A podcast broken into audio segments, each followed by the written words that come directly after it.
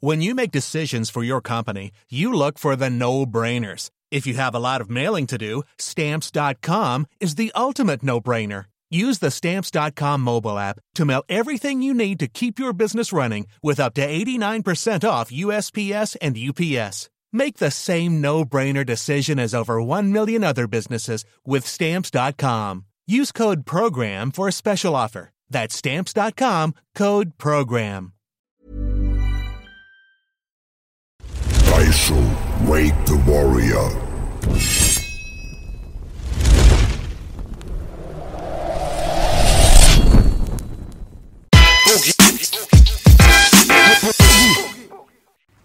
Hätte ich euch heute erwartet, hätte ich Kuchen mitgebracht. Kuchen mitgebracht. Kuchen mitgebracht. Hätte ich euch heute erwartet, hätte ich Kuchen mitgebracht. Haschkuchen bestimmt. Haschkuchen, Baby. gerne, Und mir ist egal, was der Wettermann sagt. Ich chill mit Killer Hakan und Belasch und es ist ein guter, Guter Tag. Yeah. Yeah, Killer. Wir haben die Legende. Wir haben unseren großen Bruder hier. Ja, den Vater, das Urgestein, der Pate. Und die, Danke. die sagen immer, Belasch und ich sind OGs. Da müssen wir fairerweise zugeben, du bist ein Triple OG. Ja? Auf jeden Fall garantiert. Hallo Jungs, ich bin heute auf Boogies Channel. Ja, der So, Oddcast, der Oddcast. Podcast. Ja. Und auf jeden Fall bin ich gespannt auf die Fragen. Ja, dann lasst uns loslegen. Sehr schön. Wir sind froh, dich hier dabei zu haben. Dankeschön. Die Leute, die unseren Podcast verfolgt haben, die haben jetzt schon 13 Shows von uns bekommen. Und äh, oft haben sie natürlich, weil ich selber Kreuzberger bin, viele Geschichten gehört, auch aus alten Zeiten. Und ähm, haben natürlich auch öfters gefragt, könnt ihr nicht bitte auch Leute aus der alten Zeit mal einladen? Die Leute, die äh, aus Kreuzberg einen großen Namen gehabt haben und so weiter. Und wenn man über Kreuzberger Hip-Hop nachdenkt, finde ich, an und für sich kann man nicht ohne Killer Hakans Namen zu erwähnen über dieses Thema reden. So, deswegen ist uns eine Freude auf jeden Fall, dass unser großer Bruder heute am Start ist. Und ich will nochmal an der Stelle den Respekt aussprechen. Wir hatten schon das Glück, wir haben uns oft schon gesehen. Ich durfte mal dich im Studio besuchen. Bei ähm, Faisy, ne? Ja, Genau. Und wer immer, wer deinen Weg nicht mitbekommen hat, hat von Deutschrap nichts mitbekommen. Ich glaube, das Islamic Force Tape war die ersten Ja. deutschen Produktionen, die meine Leute so angenommen haben. ja. Ja, wann war das bitte, Abi, ungefähr? 87, 7, 8, Wahnsinn. Ja. Es check out my melody. Ja, es ja. ist Wahnsinn. Ich, Bobby, hier nochmal Rest in Peace rest an in Bobby. peace, Rest in Bobby. peace, Bobby. Rest in peace, Ipek. Wir lieben ihn, wir haben ihn nicht vergessen und der Weg geht immer noch. Ich führe ihn immer noch. Im Namen Bobbys. Auf Namen jeden Fall. Bobbys. Ja. Man hat auch gemerkt, dass es ja normalerweise, äh, wenn man sagt Deutschrap, stimmt nicht ganz, weil du rappst türkisch. Ja. Aber trotzdem ist es bei uns in Deutschland entstanden. Deine Crew, DJ Derazon, auch Ja. noch mit drinne, Ja. ist natürlich auch Teil von Deutschrap, großer Ja. Teil von Deutschrap. Deswegen sagt man auch immer ein bisschen Deutschrap trotzdem, wenn man über euch redet. Also eigentlich voll Deutschrap. So, wir machen sozusagen türkisch Rap made in Germany. So kann man das eigentlich sagen. Genau. Ich bin hier geboren, aufgewachsen und ich habe Deutschrap auch viel äh, mitgemacht eigentlich. Ich war immer im Hintergrund, hinter dem Gardin, aber alles, alles voll, vieles lief damals über mich. Also meine Wohnung, wenn jetzt meine Wohnung äh, Mund hätte und reden könnte, dann äh, würde er echt erzählen. Ich habe vieles mitbekommen, vieles von Geschichten damals mit Egg, Fresh. Das war ja auch ein Hit damals, ist auch eine Geschichte gewesen mit Savas damals. Savas war ja auch mein Bruder. Und das ist ja so entstanden, dass Echo Fresh damals gekommen ist. Ich habe ihn ja damals nicht so unbedingt ernst genommen, weil Savas ja ich ja noch früher gekannt habe, Savas. Äh, Rambo Ali hat mich gerufen. Ali, kennst du? Rambo Ali. Nach Hasra. Er meinte, ich soll mal kommen. Ich bin hingegangen, auf einmal habe ich gesehen, Echo und Samajam saßen da bei Ali. Und an dem Tag äh, bin ich dann auch eigentlich sozusagen mit dem dann Brüder geworden, weil es war auch äh, äh, 1. Mai. Und Echo hat Flasche auf den Kopf bekommen. Und die berühmte Situation. ja, und ich habe mir damals den Finger gebrochen, weil ich jemanden geboxt habe und wir waren zusammen im Krankenhaus. Ach so, wirklich. Ja, die Geschichte hat schon was. Und ich habe ja auch äh, mitbekommen, so was Echo eigentlich gemacht hat, so, ne? Er hat ja wirklich seinen Weg jetzt, wenn man heute noch guckt, ist er seinen Weg tough weitergegangen. Und äh, äh, wir guck, ich gucke ja erstmal nicht als Popper oder als Ding, sondern als Mensch. Und als Mensch ist Echo einfach dufte Junge gewesen. Und äh, Savas ja auch. Ist ja auch immer noch mein Bruder. Aber äh, in Musik gibt's immer sowas. Wenn sich Leute streiten, dann ist immer so eine Sache, dann kann man die irgendwie nicht mal zusammenbringen. Das ist immer so eine Sache, so weißt du. Obwohl du die beiden liebst, voll liebst, aber äh, ist immer so eine Sache, du kannst sie nicht zusammenbringen. Und das ist echt das Krasseste gewesen überhaupt. Aber danach habe ich noch mehr solche Sachen gehabt. So danach kam ja noch mehr. Äh, Gangster-Rap kam ja Aber warte, Bruder, hast Ja. du versucht, auch Savage und Echo an einen Tisch zu bringen, aber, ne? Ja, natürlich. So, ich habe äh, ich hab auch Echo so, sofort gesagt, so, Echo, ich, hör mal zu, du bist schuldig so in diesem Punkt, weil er hat dich irgendwie rausgebracht, er hat dich unterstützt und du solltest, äh, ich, ich, meiner Meinung nach bist du der Schuldige, so in diesem Hinsicht. Bei äh, Savage-Ding und Echo-Ding musstest du nachgeben, weil er ist älter wie du und er hat dich hochgebracht. Und Echo persönlich hat mir gesagt, ja, du hast recht, Bruder. Also so tough ist er auch, er würde das heute auch noch sagen. Er äh, leugnet nie was also. Jedenfalls, aber das ist so eine Zeit gewesen, er war jung. So, weißt du, jeder war jung und jeder kennt das. Jeder macht Fehler, jeder macht seine Sachen. Das Wichtigste ist danach die Zeit. Danach, dass man wieder äh, zu der Wahr Wahrheit findet. Das ist sehr wichtig. Und ich denke, Eko hat das echt gemacht, so auch Savasch auch, alle. Das einzige ganz Traurige an der Geschichte ist, die beiden hätten noch voll Bomben-Sachen rausbringen können. Das ist das ganz Traurige an der ganzen Sache, was ich sage. Ich fühle dich da voll, Killer. Ich habe ähnlich immer Probleme im Freundeskreis, ob es berühmte Leute sind oder intern. Ist immer ganz schlimm, wenn du zwei Leute liebst und dich dann immer entscheiden musst. Ja. Gerade in den Kreisen, wo wir sind, eure sind da noch harter, meine sind hart genug. Ja. Wenn es dann auch geht, wenn wirklich Beef ist, gut, Echo und Savage hat sich jetzt nicht auf so irgendwie auf Blutkrieg irgendwie Ja. Nee, nee. hochgeschaukelt. Aber das ist auch mal ganz schlimm für mich. Das mag ich auch überhaupt nicht. Das war ja bei denen noch äh, so okay, so unter der Gürtellinie auch, aber okay, naja, ging noch. Aber danach kam ja noch die Zeit mit äh, Bushido, äh, das, Oh, und das war ja auch eine Zeit. Und äh, ich habe ja damals auch Echo sozusagen unterstützt, in moralischer Hinsicht, in jeder Hinsicht, der war ja so, äh, Mittelfinger zeigen war Mode damals gegen Echo, so, ne? Die haben ihn ja dazu auch gebracht. Wie gesagt, irgendwie hat er auch eigen dazu beigetragen, weil, äh, wie gesagt, der hätte ein bisschen ruhiger angehen können, die Sache. Aber wie gesagt, Schicksal hat das so entschieden und so ist es passiert. einen. Ich sehe das genauso. Ich habe zu beiden ein richtig gutes Verhältnis. Savage war die ganzen Jahre schon damals, als, weil ich Auch aus meinem Lager ihn, natürlich, ja. Savage schon zu Jugs Zeiten immer Freunde. Natürlich, natürlich. Dann Echo, muss ich sagen, Abi, hatte ich ein Verhältnis. Wir haben uns erst so ein bisschen angestochert. Er hatte ein paar Punchlines gegen Deutsche. Ich dachte, ich bin der Retter der Fahne dann. Be- Beide sehr jung noch. Dann hatte ich immer auf ihn, gegen ihn geschossen dann auch und so. Dann irgendwann, Jahre später, hatte er schon viel mit Frauenart zu tun. Da hat er einfach mal den ersten Schritt gewagt, über MySpace noch, mich kontaktiert, mir gesagt, Bro, ich habe deine Plattensammlung gehört, wir hören doch die gleichen Sachen, war ein Fehler, wollen wir nicht. Davor hatte ich ihn schon mit meinem Freund Wiesam und Ennis in Langwitz getroffen einmal, war ich mit Machete unten gerade einen gesucht, voll der alte Boogie, auf einmal stand er da, da haben wir uns schon so angeguckt und dann, wie gesagt, hat sich da eine Freundschaft entwickelt über Arzt. Jetzt haben wir schon mittlerweile zwei bis dreimal zusammengearbeitet und das ist dann auch voll die Bereicherung, weil ich Eck richtig in mein Herz eingeschlossen habe Ja, mittlerweile. recht, ne? Ganz Als feiner Mensch. Kerl. Ja, das meine ich ja. Ganz Das feiner Kerl. Auch nur Ja. ist da, wie er es verdient hat, hat keinem Genau. was weggenommen. Nee. Fleißiger Typ. Haben Und bei Savage ja. sehe ich genauso und dann kenne ich das genauso. Das habe ich in meinem Freundeskreis Paradebeispiel. Tausende. Du liebst Savage, du liebst Echo, du willst mit den drei chillen, war alles gut, auf einmal Fitner und oh. Ja, ja. Das war so traurig, echt, ist immer noch mir im Herzen so. Aber wie gesagt, die Zeit ist jetzt vorbei. Alle beide haben es geschafft, irgendwie haben sich gerettet. Ich weiß noch, weil Eko noch mehr äh, bei meiner Seite war. Savasch war ja dann irgendwie weg, wollte sein eigenes Ding machen. Aber wie gesagt, mein Bruder, kein nix Stress gehabt mit ihm, immer lieb, immer tough. Aber ich habe mitbekommen, wie Echo äh, so durchgegangen ist, den Weg. Deswegen bin ich auch Zeuge sozusagen, sein Zeuge so, wie er durchgegangen ist.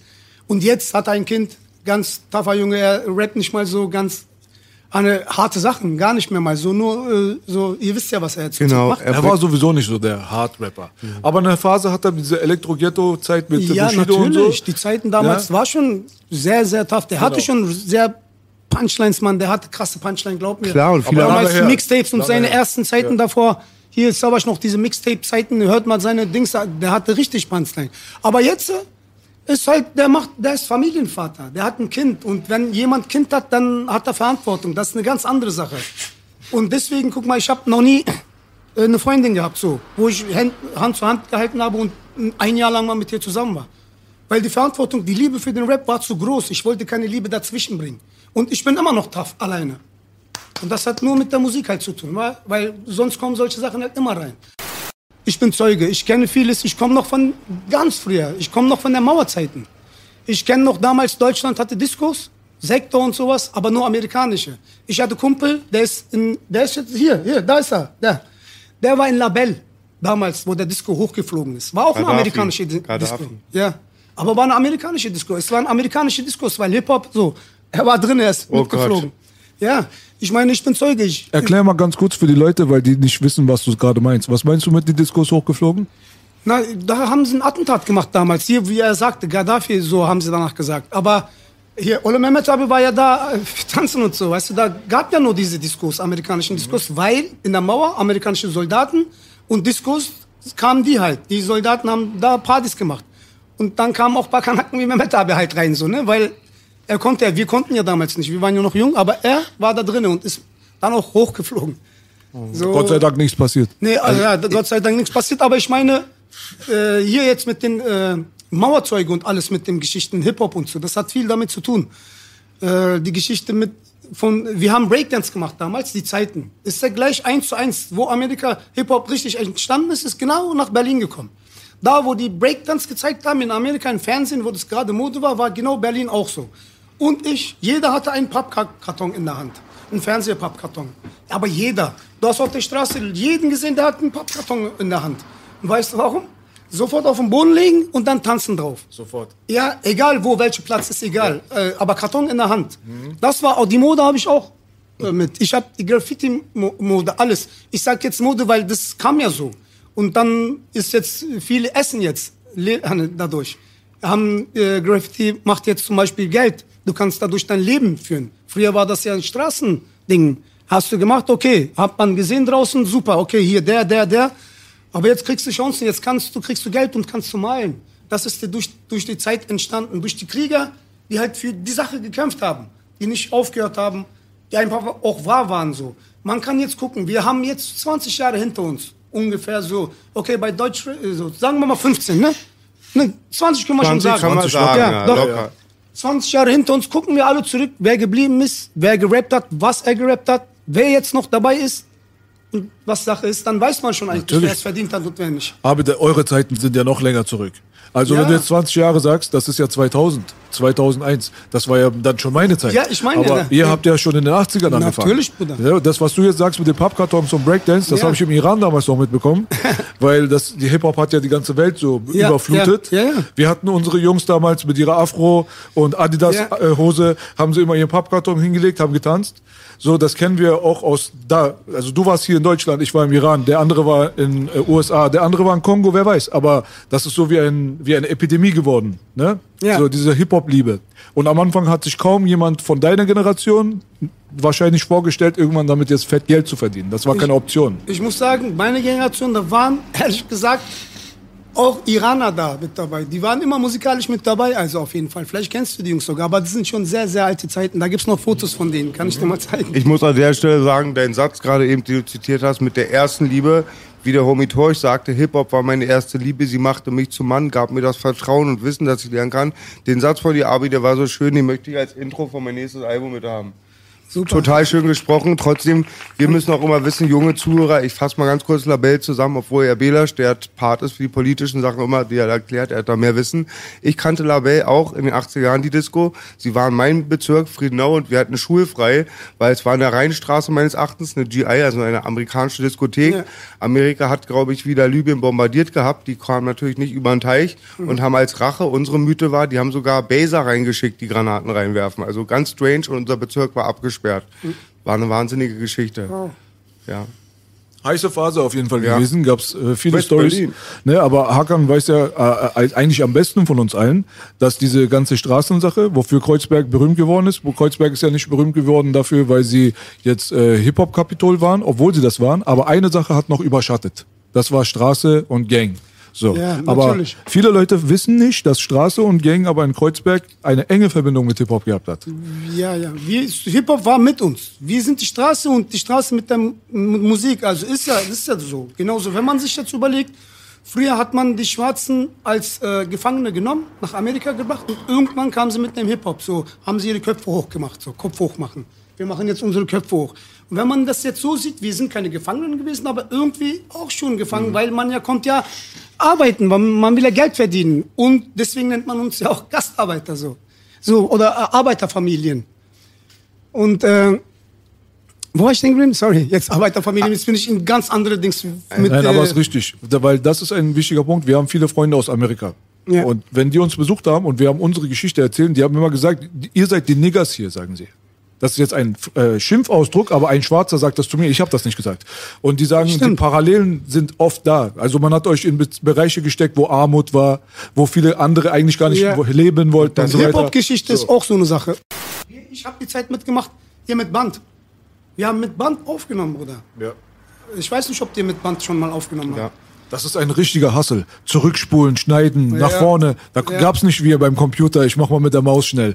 Das, damals hat das Band auch viel, viel Geld gekostet. Natürlich, Wenn du in ein Studio gegangen bist und musst, musst aufnehmen, die haben echt geguckt, okay, du hast so und so viel Band, das kostet so und so viel Geld. Ja. Das heißt, du musstest ein wirklich tighter MC sein. Du konntest dir nicht erlauben, drei Stunden 16er aufzunehmen. Ging nicht. Bruder, super Wir haben auf gesagt. Achtspurern gelernt. Wir hatten einen Achtspurer in den Wollte ich was 90er dazu Jahren. Diese Achtspurergeräte, kennt ihr die noch? Die hatten wir Alles, 98 ich von Taktlos und da ist echt eine Spur Ja. und so ein kleines Diktiergerät. Mega. Und was ganz wichtig ist, du bist da noch weniger drin. Ich habe angefangen, da gab es vier Printmedien, kein Internet. Catwalk war der Straße, bei euch war Catwalk nur die Straße, die Plattform. Du konntest keine Fiktion den Leuten durch Internet irgendwelche falschen Träume vorleben. Es war da, war reell und ich glaube auch damals in Jugendheim, wo ich euch immer gesehen habe, wäre da einer gekommen und hätte was voll so wegen Image und die Eier gemacht, die hätten sie, musstest auch immer dahinter stehen, was du sagst. Ja, ja, und die natürlich. Message war auch irgendwie ein bisschen rebellischer, rebellischer. Gerade bei Islamic Force die Sachen. Bei Islamic Force die Sachen bei Bobby, wo er noch auf Englisch gerappt hat, die Message kann man noch, jeder kann das verstehen, was er damals gesagt hat. Danach haben wir auf Türkisch gemacht, war auch genauso gleiche äh, Message so, wie er auf Englisch gemacht hat. Die, äh, ich kann nur jetzt sagen, auf jeden Fall ist Hip-Hop jetzt äh, Geld wert. Wir haben ja Zeiten gehabt, da Internet war noch gar nicht on, gar nichts. Wir haben gemacht und gar nichts. Jetzt kannst du dir irgendwas reinstellen und kriegst Geld dafür. Genau. Aber früher, ich meine, ich habe die ersten Zeiten mitbekommen. Also Hip-Hop, Steinzeit. Ich komme von Hip-Hop, Steinzeit so. Und äh, ich bin zufrieden, dass ich noch lebe. Ich bin ja immer noch im Ghetto, so wie ihr weißt. Und äh, ich freue mich einfach dazu, dass ich noch lebe und dass ich Hip-Hop noch machen kann und dass mein jetziges Lied Rekord gebrochen hat. Da freue ich mich. Ich freue mich einfach, dass endlich mal was, äh, was Geiles passiert ist. Natürlich bin ich die ganze Zeit immer da gewesen, ne? Aber ich habe diesen großen Ding halt nie erlebt gehabt. Jetzt mit Weltrangliste und etc., Genius-Liste und so. Da war ich noch nie drinne. Und es ist ein gutes Gefühl und äh, ich komme in Enterweg von der Straße. Ich bin ein Gastarbeiterkind. Und als ein Gastarbeiterkind, dessen Mutter und Vater nur gearbeitet hat und äh, ich nur auf der Straße war, sowas zu schaffen, es tut gut. Und es ist auch gut für Bobby, Und du für seine Seele. Auf jeden Fall, du führst den Gedanken weiter, lässt ihn weiter am Leben mit deinen Gedanken und so Leute wie du sind echt, das sage ich selbst von mir und aber auch bei dir ist noch extremer ein Beispiel allein, dass du noch da bist, Abi, was du Danke. schon alles durchlebt hast. Wir haben letztens für MTV Ortstermin, sollte ich Echo interviewen, dann saß ich mit Echo und dir am Tisch, am Schluss haben Echo und ich dich interviewt, weil man dich selten vor eine Kamera bekommt. Und das war ja ein Interview. Du hattest mir die Sache gesagt, hatte dich vorhin gefragt, ob du es mir privat gesagt hattest. Wir waren ja noch mit Sami dann draußen. Und dann hattest du mir gesagt, warum du auch immer maskiert Ah, bist. Und genau. im Prinzip bist du ja der erste Rapper, der maskiert ist. Ich habe es manchmal auch Spaß gemacht, weil ich den Text nicht konnte. Es gibt ja jetzt viele Brüder wie Sido Block. Erzähl mal die Geschichte, warum du immer maskiert das, bist. ist super gesagt, das muss ich sogar sagen. Guck mal. Ich bin ja damals äh, auf der Straße gewesen, nur Schlägereien und das und das. Ich habe ja auch mal eine Zeit lang ganz früher äh, Skinhead-Zeiten durchgehabt mit äh, Nazis. Dann war ich erstmal drin und dann kam ich raus und dann kam der Rest. Aber in dieser Zeit hat mich Bobby entdeckt. Und äh, dann habe ich auch angefangen mit ihm was zu machen. Aber das Ding war, er hat mir gesagt, wir sollen jetzt Fotos machen für Poster und so. Ja? Zu heiß. Und äh, in dieser Zeit wurde ich gesucht. So. Ich hatte kein Foto nirgendwo, aber ich wurde gesucht halt. Ne? Und da habe ich mir gedacht, in diesem Moment, Alter, was kann ich machen, was kann ich machen? Und dann kam, Tag, erstmal die Brille. Und danach die Maske auch dazu, weil dann wurde alles heißer. Aber irgendwie, ich ich sag das jetzt in Ruhe, weil ich, darf, ich wurde für alles erwischt. Also ich habe meine Strafe abgesessen, deswegen rede ich jetzt so. Und äh, deswegen kam die Brille und die blieb dann auch. Das wurde dann irgendwie so, wie kann ich das jetzt nennen? Marke kann man dazu nicht sagen. Was kann man dazu Markenzeichen. sagen? Markenzeichen. Ja, Markenzeichen halt so. Aber äh, Markenzeichen jetzt nicht bewusst, sondern das ist so geblieben, weil diese ganze, die damals nicht, er erkannt, nicht erkannt werden von jemand anderen und diese Sache hat mich halt dazu gebracht. Ich hatte auch mal eine Zeit lang voll die Handschuhe an, die Abdrücke. Ich habe nur, zum Gott sei Dank habe ich jetzt die Handschuhe wenigstens, ich habe immer jetzt kürzere an. Die Marke habe ich jetzt bloß, eine Markenzeichenmarke. Und ja, die Brille ist immer noch geblieben. Aber ich denke, das ist auch okay so. Wahnsinnsgeschichte. Auf jeden Fall passt. Ich mit meiner Mutter bei Freunden im Kreuzberg war eine Oranienstraße, die ich später oft mit B besucht hatte. Und ähm, ich dachte immer, es ist eine andere Welt als kleiner Junge, so mit vier, fünf, weil die Nun, hatten ja. Außentoiletten, Abi, ihr hattet Außentoiletten und ich habe Die- mich die immer Zeiten früh, hab ich habe ich- ich hab immer Muss ich- gefragt, immer habe hab ich mich gefragt, Abi, warum arbeitet zum Beispiel Erdogans Mutter genau das gleiche wie meine Mutter? Exakt. Der Papa arbeitet auch da, wo mein Papa arbeitet, die haben weniger Geld. So. So, und zwar geht's, guck mal. Genau die Zeiten habe ich auch erlebt. Das mit der Toilette draußen. Oh. Äh, Kreuzberg war, wir sind ja nach Kreuzberg gekommen. Ich bin ja da geboren, im Urban-Krankenhaus. Und da waren keine Menschen. Da waren einfach leere Häuser und noch ein paar Punks waren da in den Wohnungen drin. Keiner hat da geguckt, was die da machen. War egal. Und deswegen waren auch so besetzte Häuser. Deswegen gibt's die besetzten Häuser. Damals gab's die, weil die Leute da einfach sitzen, sitzen konnten. Keiner wollte dabei da in dieser Mauergegend wohnen. War ja das Ende von Deutschland sozusagen, von Bundesrepublik Deutschland damals. Weil du kommst ja nicht von Berlin raus, ist wie so ein Viereck. Insel. Ja, überall Mauer. Berlin ist zu. Du kannst von Dortmund aus, von dort aus, Bochum, überall was machen, aber von Berlin kannst du nirgendwo raus. Da gibt's nur einen Weg raus. Und wenn du von ganz Deutschland aus nach Berlin kommen willst, brauchst du nur die Mauer. Einfach nach der Mauer nach. Brauchst keinen Stadtplan, nichts. So war Berlin. Und wir waren genau am Ende. Da, wo kein Mensch gehen, hingehen wollte. Und was ich noch sagen will, unbedingt muss, da waren, okay, Menschen waren da und das waren wirklich sehr alte Menschen. Omas und Opas. Äh, manche hatten keinen Mann mehr und manche keine Frauen mehr. Und es gab auch natürlich, die noch beide Seiten gelebt haben, aber nur Omas und Opas gab es damals in Kreuzberg, wo ich mich noch erinnern kann, mit sieben, acht so. Nur Omas und Opas, wirklich nur. Und damals gab es diese Mode mit diesen, äh, wie nennt man das, Kittel. Jeder hatte einen Kittel. Die Mode damals, Oma-Mode. Jeder hatte das. Sogar meine Mutter hat auch mal gekauft. Jeder hatte diesen Kittel. Berlin war so, Bruder, du redest von Ende 70er, Anfang 80er, ne? Für die kleinen 20-Jährigen, die jetzt gerade nicht wissen, ja, welche Zeit. Ja, Ja? diese Kittelzeiten, ja, mit der Omas und Opas, die haben uns auch immer mit Bonbons und Schokoladen überfüttert. Überfüttert. Ja, wirklich, die haben da draußen gewartet. Die waren alleine lebende Menschen. Die wurden einfach äh, Kriegssowjeten, die wurden da verlassen einfach. Kreuzberg und wir kamen, die haben sich gefreut. Da waren Menschen und gerade, stell dir mal vor, äh, Familie mit acht Kindern, mit zehn Kindern, mit drei Kindern, mit zwei. Äh, Umso mehr Kinder du hast, umso näher der Mauer warst du.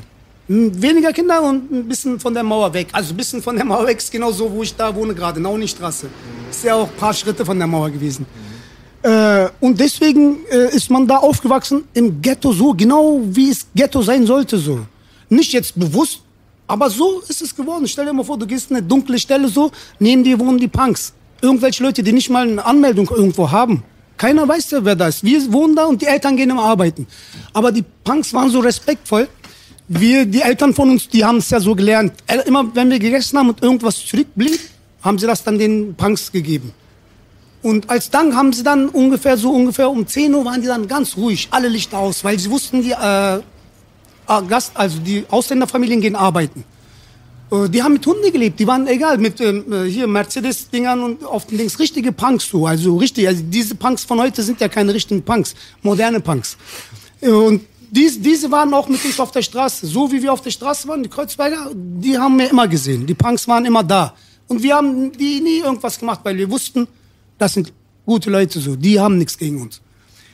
Und Das diese- war die alternative Autonomszene, die linken Ja. Radikalen und Ja, so. Man ja, kennt das genau. aus Kreuzberg. Ja, ja, so. die waren auch wirklich hart taffe Leute. Ich habe damals mit äh, 12, 13 Sachen gesehen, von denen so 1. Mai 87 äh, festgenommen. Drei Tage lang kam die Polizei nicht in Berlin rein, in Kreuzberg rein.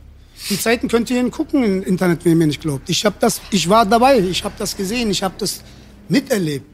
Jeder Laden in Kreuzberg wurde ausgeraubt, aber wirklich alle, von alle, alle, da blieb keiner mehr. Warst Dann- du dabei, als Bolle verbrannt wurde? Warst du daneben? hochgesprengt wurde. Hochgesprengt wurde. Das war an dem Tag in Bayram. Viele waren im Moschee und genau in dieser Zeit ist es passiert und da waren, sind viele Geschichten, da will ich gar nicht jetzt eingehen, aber ich, natürlich weiß ich das. Ich sage dir gerade, erzähle ich dir gerade von einem Tag, da wo Kreuzberg gebrannt hat. Da, wo erstmal die Stadtmacht gesagt hat, was ist denn das jetzt? Drei Tage, die haben gesagt, okay, alle zurückziehen. War wie Mad Max hier, Mann, in Kreuzberg. Kein Bulle da, jeder auf der Straße, jeder Jeder, alles geplündert, alles brennt. So hast du noch nie, so jemand hat das noch nie gesehen. Anarchie. So, ja, genau, das war's. Und dann haben sich ganz deutschlandweit die Bullen gesammelt, haben dann Kreuzberg gestürmt. Nach drei Tagen. Und das hat zwei Tage gedauert. Die könnt ihr im Internet gucken, da gibt's noch. Zwei Tage gedauert, bis sie Kreuzberg wieder freimachen konnten. Und danach, da wurde sogar die Waffe von der Polizei entfer entfernt und so. So eine Sachen könnt ihr gucken alles. Da hat die Polizei gesehen, wie es ist, auf einmal, wenn die Straße das Sagen hat. So ist es passiert. Und das hat, wie gesagt, fünf, sechs Tage gedauert, bis die Staat wieder die Macht in der Hand hatte. Und das habe ich gelebt als Junge. Du musst dir vorstellen, du erlebst so eine Re Revolution. Vor den Augen.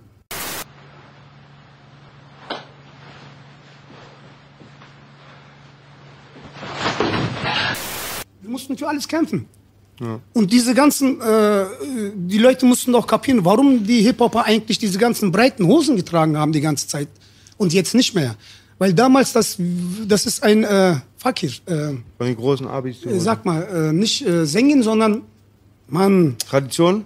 Wenn ich über... Ja, das ist für Armut. Ja. So, Arbeiterkleidung. Hip-Hop kommt von Armut. Und deswegen hat man sein Bruders T-Shirt getragen oder sein Vaters T-Shirt oder die Hose von dem Vater. Weil man hatte nichts viel gehabt und deswegen hat man immer, immer breite Sachen getragen und das hat man dann als Mode sich äh, ausgegeben so. Arbeiterkleidung oder Vaters Hose, der einfach zu groß war.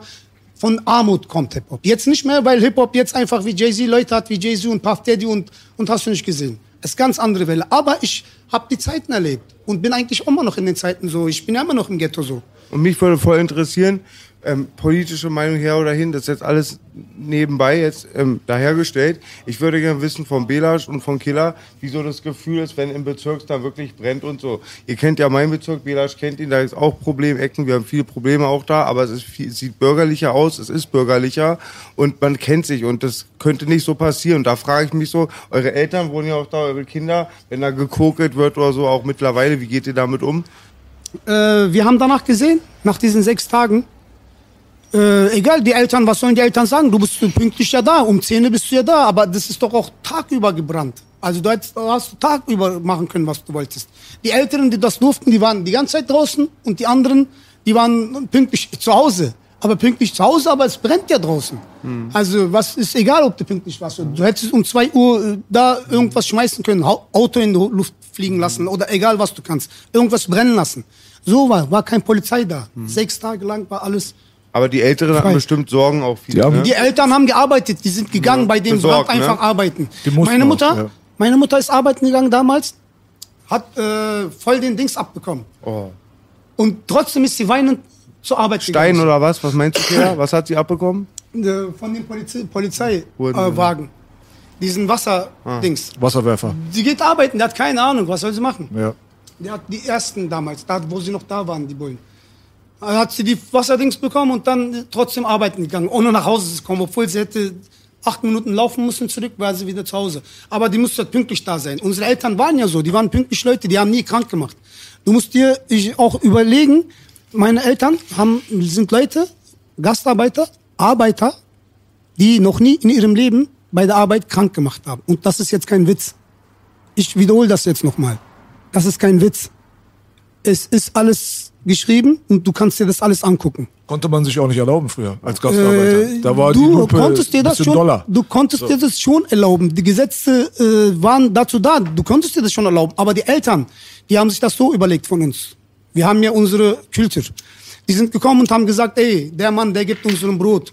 Wir können ihn nicht im Stich lassen. Das ist doch unsere Überlegung. Das, wir sind doch so. So wie unser Vater ist der. Der, der uns zu arbeiten holt, ist wie so unser Vater.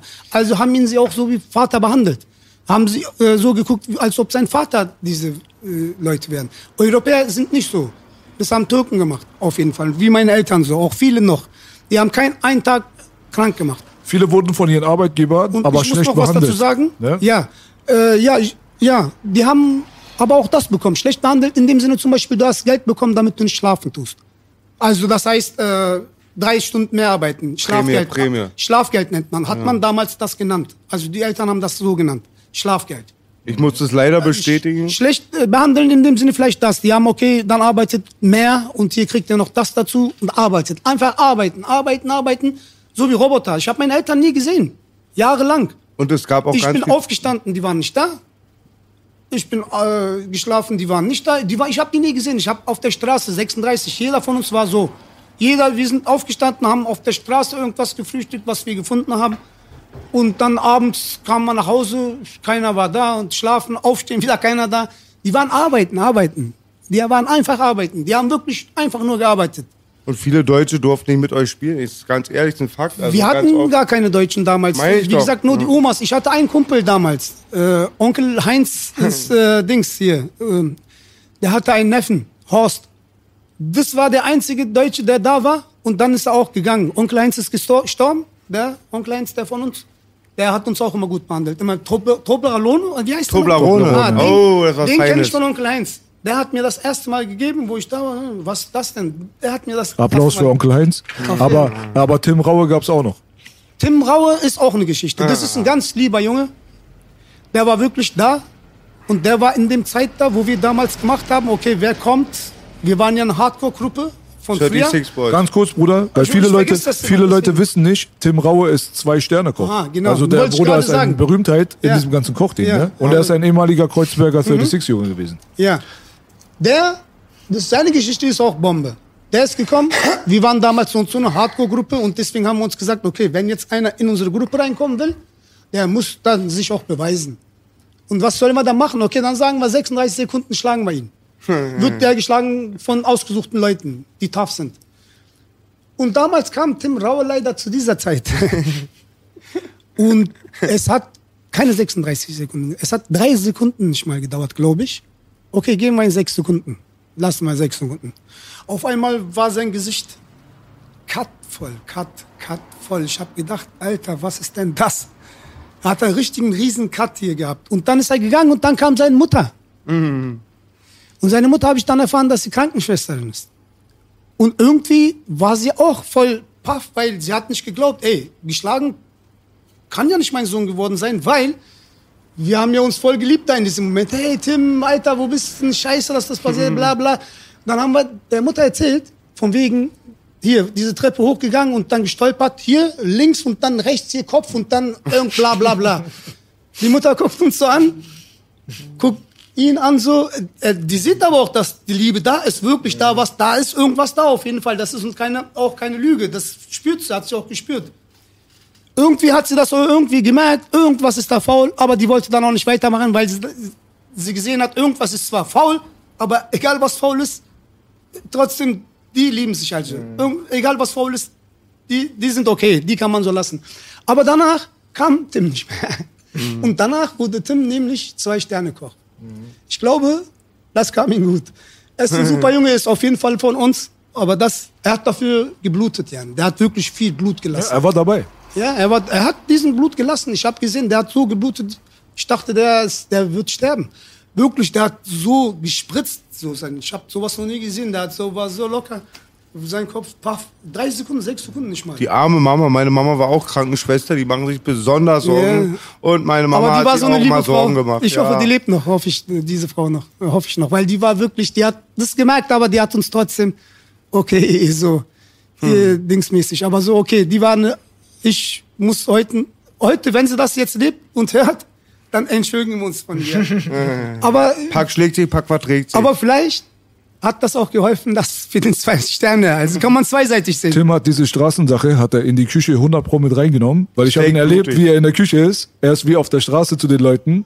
Also mit ihm ist, glaube ich, nicht so leicht, in der Küche zu arbeiten. Super. Aber Tim Rauer hat es geschafft auf jeden Fall. Ein Applaus für Tim, würde ich 100 Prozent. Ja. Einer von uns, der es rausgeschafft hat und was Großes geschafft hat, kriegt immer Applaus. Auf jeden Fall. Und der ist wirklich Respekt. Auf jeden Fall ist er von uns einer. Das ist seine Geschichte. Da ist mir noch was eingefallen. Jetzt gerade, wo du geklatscht hast. Man hat mir damals gefragt, ein Juice, wen würdest du gerne featuren? Ich hatte voll viele im Kopf, so Snoop, so, aber ich habe ja was erlebt gehabt in meinem Leben, so. Und da habe ich gesagt, die drei Sugar-Jungs, Beastie Boys oh. habe ich gesagt, so würde ich gerne machen. So, und dann waren alle irgendwie komisch drauf so. Aber es ging mir darum. Ich habe es nämlich verstanden, so als Türke in Deutschland türkisch zu rappen, so weißt du, und noch erfolgreich werden zu können oder so. Und dann habe ich gedacht mir so, ey, Beastie Boys, weiße Jungs und Rap und in Amerika und auch noch geliebt von den Schwarzen, wirklich respektiert. Ich habe mir überlegt, ob noch, da, davor noch viel gelitten haben oder wirklich, ob sie gleich mit dem ersten Punkt in die Masse reingekommen sind. Aber auf jeden Fall waren das weiße Jungs, die das geschafft haben. Passt der Vergleiche. Auf ja, jeden Fall. Und genauso auch wie bei uns so. Türkisch in Deutschland versuchen was zu machen. Klare Worte. Aber ist auch ähnlich, weil wo du angefangen hast, du sagst ja mit Türkisch Rap in Deutschland, schwer. Hat man gedacht, wird schwer. Geld verdienen, gutes Leben haben und so. Äh, wo wir angefangen haben, Deutsch zu rappen, war genauso. Weil da haben sie auch zu uns gesagt, das passt doch nicht, weil damals gab's doch nur Fanta 4 und so. Ja. Jetzt kommen wir aus Kreuzberg oder Schöneberg, Ja. also Kanackenkinder mit kein Geld in der Tasche und nur scheiß Probleme, wollen jetzt unsere Texte schreiben. Mein Freundeskreis hat erstmal gelacht, wo sie erfahren haben, dass ich jetzt rappen will. Weil ich habe immer Rap immer belächelt. Wenn ich es im Fernsehen gesehen habe, habe ich gesagt, dieser Deutschrap ist der größte Müll. So, das war auch so. Wir mussten durch viele äh, Mauern erstmal. Für mich ja. war es ein riesiger Prozess. Freunde, damals lyrischer Hooligan kam 2001 aus, raus, wurde aber 99 schon aufgenommen und da kann ich echt sagen, war, es war, war ein bisschen pioniermäßig, überhaupt keine Klischees. Der Junge aus Langwitz, der lyrische Hooligan, Ja. 20 von den Schlägern stürmen mein Haus, nach 5 Sekunden stürmen sie blutend wieder raus. Und da war voll der lange Prozess, wo mir Brüder geholfen haben, mach das, Boogie, wir glauben an dich und so, weil ich dachte, krass, ich sag irgendwie, es ist was ganz anderes und das ist oft so ein Prozess halt auch und für mich ist auch Rap gerade auch wichtig, die Message, die da vertreten wird und wie ein Buch, was ich lese, also ich muss mich auch mit dem Inhalt identifizieren, das ist für mich was voll Wichtiges. Da sind wir jetzt gerade in der tiefsten Phase dann. Also ich sage nicht, dass es was Schlechtes ist. Ich sage nur, wenn du sagst, Message und so ist wichtig, heutzutage ist sehr messagefrei alles. stimmt. Es geht mehr um Markenklamotten und um Geld haben und äh, Autos zeigen, Bitches, Lifestyle, geile Kette, so ist das Gegenteil von Message. In dieser Ära sind wir jetzt gerade. Ja. So, Genau. Wohin das geht, weiß man ja nicht. Vielleicht ist es in fünf Jahren anders, zehn Jahren anders. Und heutzutage ist es auch nicht mehr wichtig, ob welche, was du jetzt bist. Alle können das machen. So, Genau, wie gesagt, egal. damals äh, hat man dafür kämpfen müssen. So, danach, nach Beastie Boys, wer kam? Ich weiß nicht, als Weißer äh, Eminem, soweit ich mich erinnern kann. Oder gab es noch dazwischen Gab auch irgendjemand? Third Base und so auch ein Ja? bisschen, Aber aber nichts, nichts Großes. Vanille Eis darf man nicht sagen. Ah, ey, entschuldige, Eis. ey, äh, Jo, es- ich entschuldige mich. Weil das ist auch sehr wichtig. Der Junge, irgendwie ist er, der wurde zum Beispiel nicht so wie die Vanille Eis, so, äh, wie die Beastie Boys. Der wurde irgendwie Gar nicht gedisst. respektiert. Ja. Null Prozent. Ja, Er Mann. hat jetzt wieder ein Lied mit Rick Ross rausgebracht. Aber für mich hat Hip-Hop das, für mich hat das gestartet. Ich war acht Jahre Natürlich, alt. Mann. Vanilla Ice, MC Hammer, so hat mein Hip-Hop angefangen. Bruder, die, Darf die ich gehören raten beim dazu. Turtle-Soundtrack, Bela? Die gehören Turtles dazu. 2, natürlich, das, das war der auch geliebt. Kennst du noch Partners in Crime, Turtle Power? Immer noch einer meiner Lieblings. die- Aber wenn man noch zurückguckt, da gibt's äh, Partners in Crime, Dings, Turtle Power. Jungs, da gibt's doch noch diesen We are going on a summer holiday. Das kennt doch jeder. Das müsst ihr doch kennen. Oder Damit- Infama, der erste Song gegen Snitchen. Infama, you know, Snow, ja. Aber das war ja, das ist, aber das ist viel später. Nein, nein, das war auch dann. Aber Ein Jahr später, glaube ich. Guck mal, Aber ich muss euch was sagen. Rap. Snow, dieses Lied, der kam gar nicht hier raus. Und wenn ihr guckt bei äh, Bobbys Platte, da ist er drinne. Die haben das schon davor, bevor es hier rausgekommen ist, weil KTMT hatte diese Möglichkeiten damals von Amerikas, die äh, Platten zu, bekommen, bevor die hier sind, erscheinen. Und Bobby hatte das damals gewusst, irgendwie, dass es so ein Ding sein würde. Und das, ein ist in seiner. Platte. Äh, diese, äh, sag mal nochmal, was war das? Infama. Ah, genau. Na, na, na, na. Weil dieser Mainstream-Rap, Genau. wo man oft drauf reingefallen ist. Ey, aber warte mal, Informer ist kein richtiger Dings, hier Hip-Hop-Rap gewesen. Das war ein Weißer, der eigentlich Patois und so, also Jamaika-Style gemacht hat. Ja, das ja. war dieses Und danach Besondere. kamen die doch. Danach. Ich fand Kam aber Jamaika. immer besser so die Leute, ich hatte da immer so auch Cool G-Rap und Ice-T und so alles und das war immer Ice-T. nicht der Vergleich mit dem, was im Radio gespielt wurde, auch Snap und so.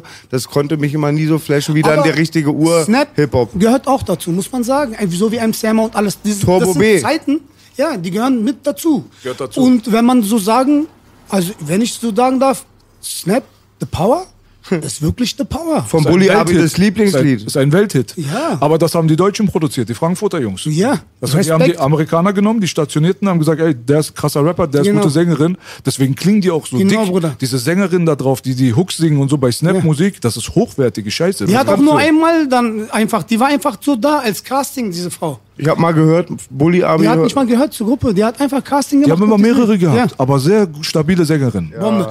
Äh, Salt and Pepper, alle gehören dazu, Bruder. Alles waren Hits, die dazu beigetragen haben. Ja. Ja, und Man muss nicht alles immer lieben, aber ja, Respekt, muss man da geben, wo es hingehört. Das ist sehr wichtig. Früher habe ich auch immer gesagt, fick alles, nein, kein. Aber mit der Zeit, wenn man verliert und gewinnt und alles dazu noch blutet und und das, dann weiß man, ey, egal was, Alter, Hack musst du geben. Recht ist denen, das muss man geben. Ist auch so. Egal, Man muss es nicht lieben. Ja, du Muss man musst ja nicht lieben, aber du musst den Hack geben. Ja. Du darfst ihn aber auch nicht schlecht machen, wenn er nicht ist. Deswegen ist auch Gottesfurcht kommt dadurch, ist der, dass man wirklich dann gerecht ist, nicht von Boogie Angst haben, nicht von Belech, nicht von mir, sondern von Gott Angst haben. Danke. Und das ist das Gewissen in dir so. Das ist das. Nochmal, nochmal. Welches äh, so amerikanische Hip-Hop-Album würdest du Okay, das aussuchen? Genau. Wenn du Ja. auf eine einsame Insel gehst, du darfst nur eins mitnehmen. Okay, das ist eine gute Dings.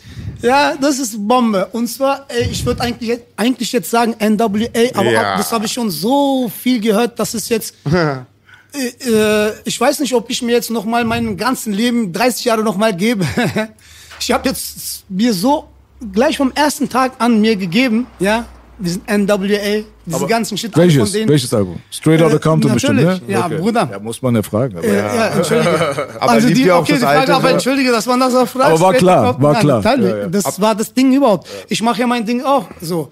Kreuzberg Killer, straight out of from Kreuzberg. Und der Killer aus Kreuzberg kennt auch bestimmt das NWA and the Posse Album davor, oder? Wo Drinking a Baby drauf ist und Panic Zone. ja, der Baby. Da bin ich schon drauf hängen geblieben. Das ist Panic auch ein Zone, Ding, dieser Baby. Panic Zone. dieser oh. Baby aber auch ein Ding gewesen. Verrückt Killer, ja. Äh, auf jeden Fall, äh, Easy E. Ah, ach so, was ich noch unbedingt Rest sagen muss. Eazy. Ja, unbedingt. Ich weiß nicht, ich möchte auch eure Meinung dazu wissen.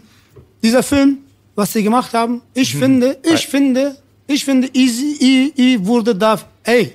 Total. Haben, ey, das dürfen sie mit Easy E nicht machen. Nee, und die haben auch ihre Packung bekommen, lieber Killer Hackern, auf dem neuen Spice One Album, ganz aktuell. Sehr geiles Album, geiler West Coast Klassiker, jetzt schon nur Outlaws drauf und so. Die haben jetzt Dre gedisst wegen den Ehrlich? Filmen. MC8, Hammer, muss Spice One und der Sohn von Easy. Easy fängt an mit der Punchline, Easy Krass, Sohn. Alter. I'm a Creation of a Gangster, ich habe Gänsehaut bekommen. Alle Amis, mit, auf die ich höre, sagen, der Film war eine reine Fiktion. Kein Disrespekt, ähnlich als ich den Bushido-Film gesehen habe. Es ist eine Geschichte. Der Gewinner schreibt die Geschichte. Ich war auch sauer, selbst so als Fan, dass sehr Easy sauer. haben sie als Junkie dargestellt, Ja. der nichts klar bekommt. Ja, in die Fresse und bekommen Dre ist der so. Ghetto-Held Ja, so und Ice. War Ich Ja. habe ich hab Ice Cube fast auf dem roten Teppich abgestochen. Der war nicht schwarz wie du, ich oder Belasch. Da hat Sibo recht und das habe ich dann erkannt auch, dass die recht haben. Und die wurden als Helden dargestellt. Ren wurde gar nicht erwähnt und äh, der Gewinner schreibt die Geschichte. Ja. Ja. Ich werde auch so einen Film machen, nur abstinent, 40 Zentimeter Puller und ähm, ja. Ich Aber uns können, sie nicht, uns, uns können sie uns dann nicht andrehen. Wir lieben Easy E und Forever Easy E.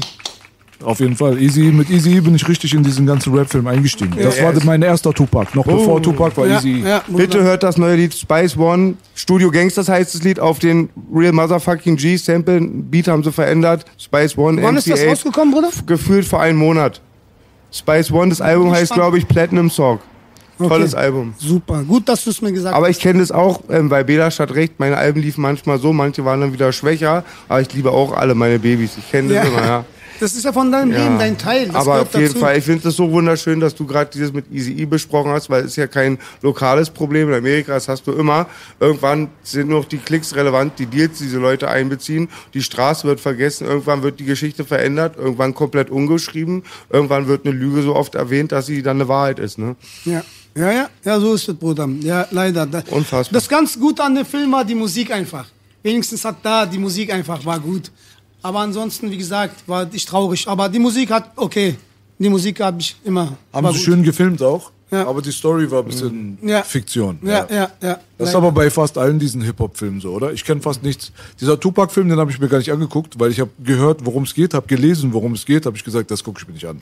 Ich, Das Ding ist, weißt du, der ist doch so und so gestorben. Dann macht doch das Beste für ihn. Doch, kommt doch auch für seine Seele gut.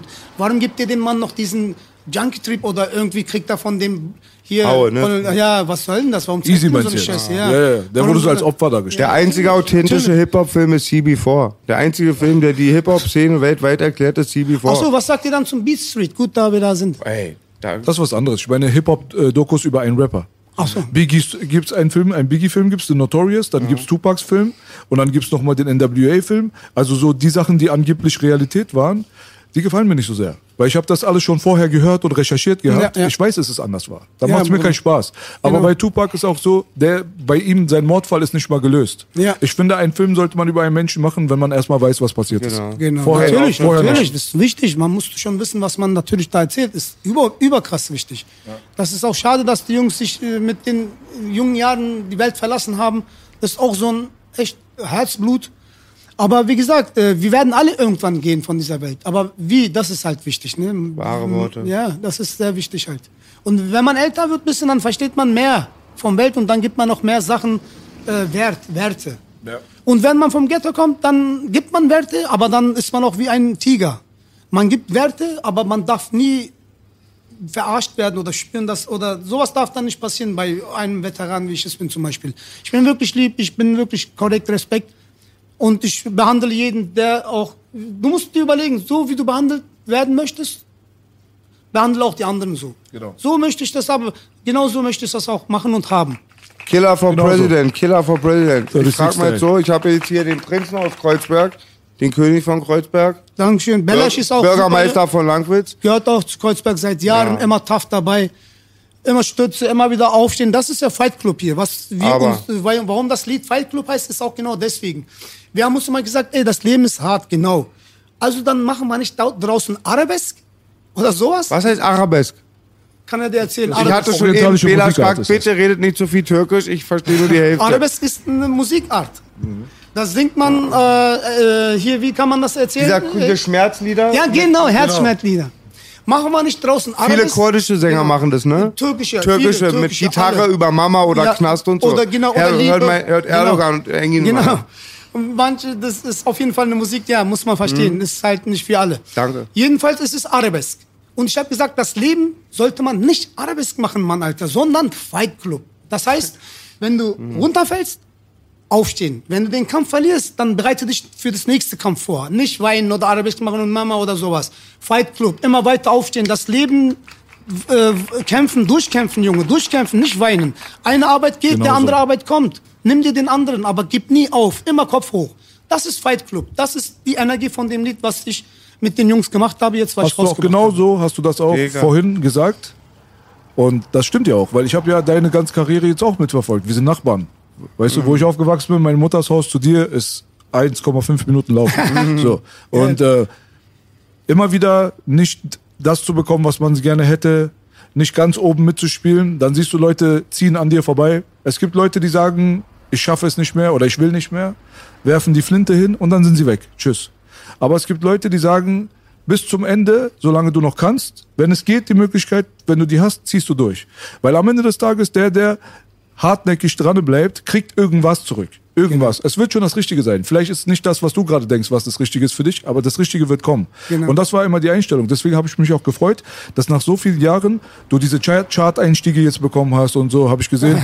Ach du Scheiße, Killer hat richtig oben weggeballert. Ja. Weißt du so? Aber es hat Klicks ewig gedauert. Internet, Viele meiste Leute Klicks. checken das ja nicht, wie lange es dauern kann. Und die, diese ganze moralische, ganze Geschichte ist das, das Sportliche an der Sache. Und zwar, wie gesagt, egal was passiert, Fight Club, aufstehen, aber in sportlicher Art und Weise.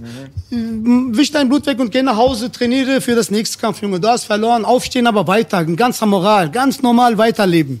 Aber in sportlicher Art und Weise, nicht jetzt Aber wie? direkt. Und Aber früher manchmal sind wir alle mal Heulsusen, was Ja. das angeht. Sitzt Ich du auch mal öfter, zu Hause, ich denkst so, aber, aber am Ende des Tages, wie man endet, ist wichtig. Nicht wie man anfängt. Ne? Das ist es. an der, an der Stelle, Super danke an meinen Therapeuten. Applaus für mich selber. Ja, Muss ja auch mal sein. Ich habe so viel Spaß. Ich gehe ja nicht wählen, Killer, aber wenn du für, äh, fürs Präsidentschaft ähm, ähm, Kandidat, Kandidat wirst, dich wähle ich. Ja, so einen würde ich wählen. Danke. Auf jeden Fall würde ich das Gerechte machen. Niemals das äh, andere, was anderes machen als das Gerechte. Und wenigstens fliegst du nicht von deinem Bundestag auf eine Pädophilinsel 40 Mal, war wie Niemals, andere. niemals. Da, da ist doch alles Ich, sauber. und was ich sagen muss, Kinder sind das Wichtigste für mich. Kinder sind Mann, das Kinder. Leben. Das Kinder ist Zukunft. Hast du Alle- Kinder, Killer? Leider, ich habe ja noch nie geliebt, nie, deswegen auch noch nie Dann. Belasch und mich als deine Kinder. ja. Ihr seid meine ein paar Brüder. Schlimme. Aber zieh nicht die Ohren so lang, Abi. Ich habe übrigens fünf türkische Freundinnen. Ja, feste Beziehung. Sie heißen Beş Nadine. Sagt mein Abi immer. Wapugi Beş Nadine. Ich, Nadine. Ach Mensch. Super. Ey, ich- früher, Killer, hattest du zwölf Klicks im Magazin, einen Lauf. Heute hast du, glaube ich, sechs Millionen. Ich habe wieder mal geguckt. Irgendwie kam doch, du warst das Klickwunder mit den neuen Dingen. Das war bei MTV letztens das Thema. Was Ja. war da los? Also, äh, ja, wie gesagt, ich bin so in die Charts eingestiegen einfach mit Millionen. Das äh, ist, äh, so, ich kann dir nur sagen, zum Beispiel, man muss ein Michael Jackson oder Madonna sein, damit man da reinkommt. Und ich als Gastarbeiter bin auf einmal in der Liste gewesen. Das hat natürlich mich weggehauen. Ne? Ich, wie gesagt, meine Gefühle sind immer noch von der Straße. Egal wie hoch ich König oder so werde. Man hört es in jedem Wort. Die, die, äh, ich bleib immer noch tief, wie ihr seht meine Kumpels alle. Ich bleib immer in, in, in diesem Bereich. Egal wie, was ich werde, Milliardär oder Millionär, ist mir egal.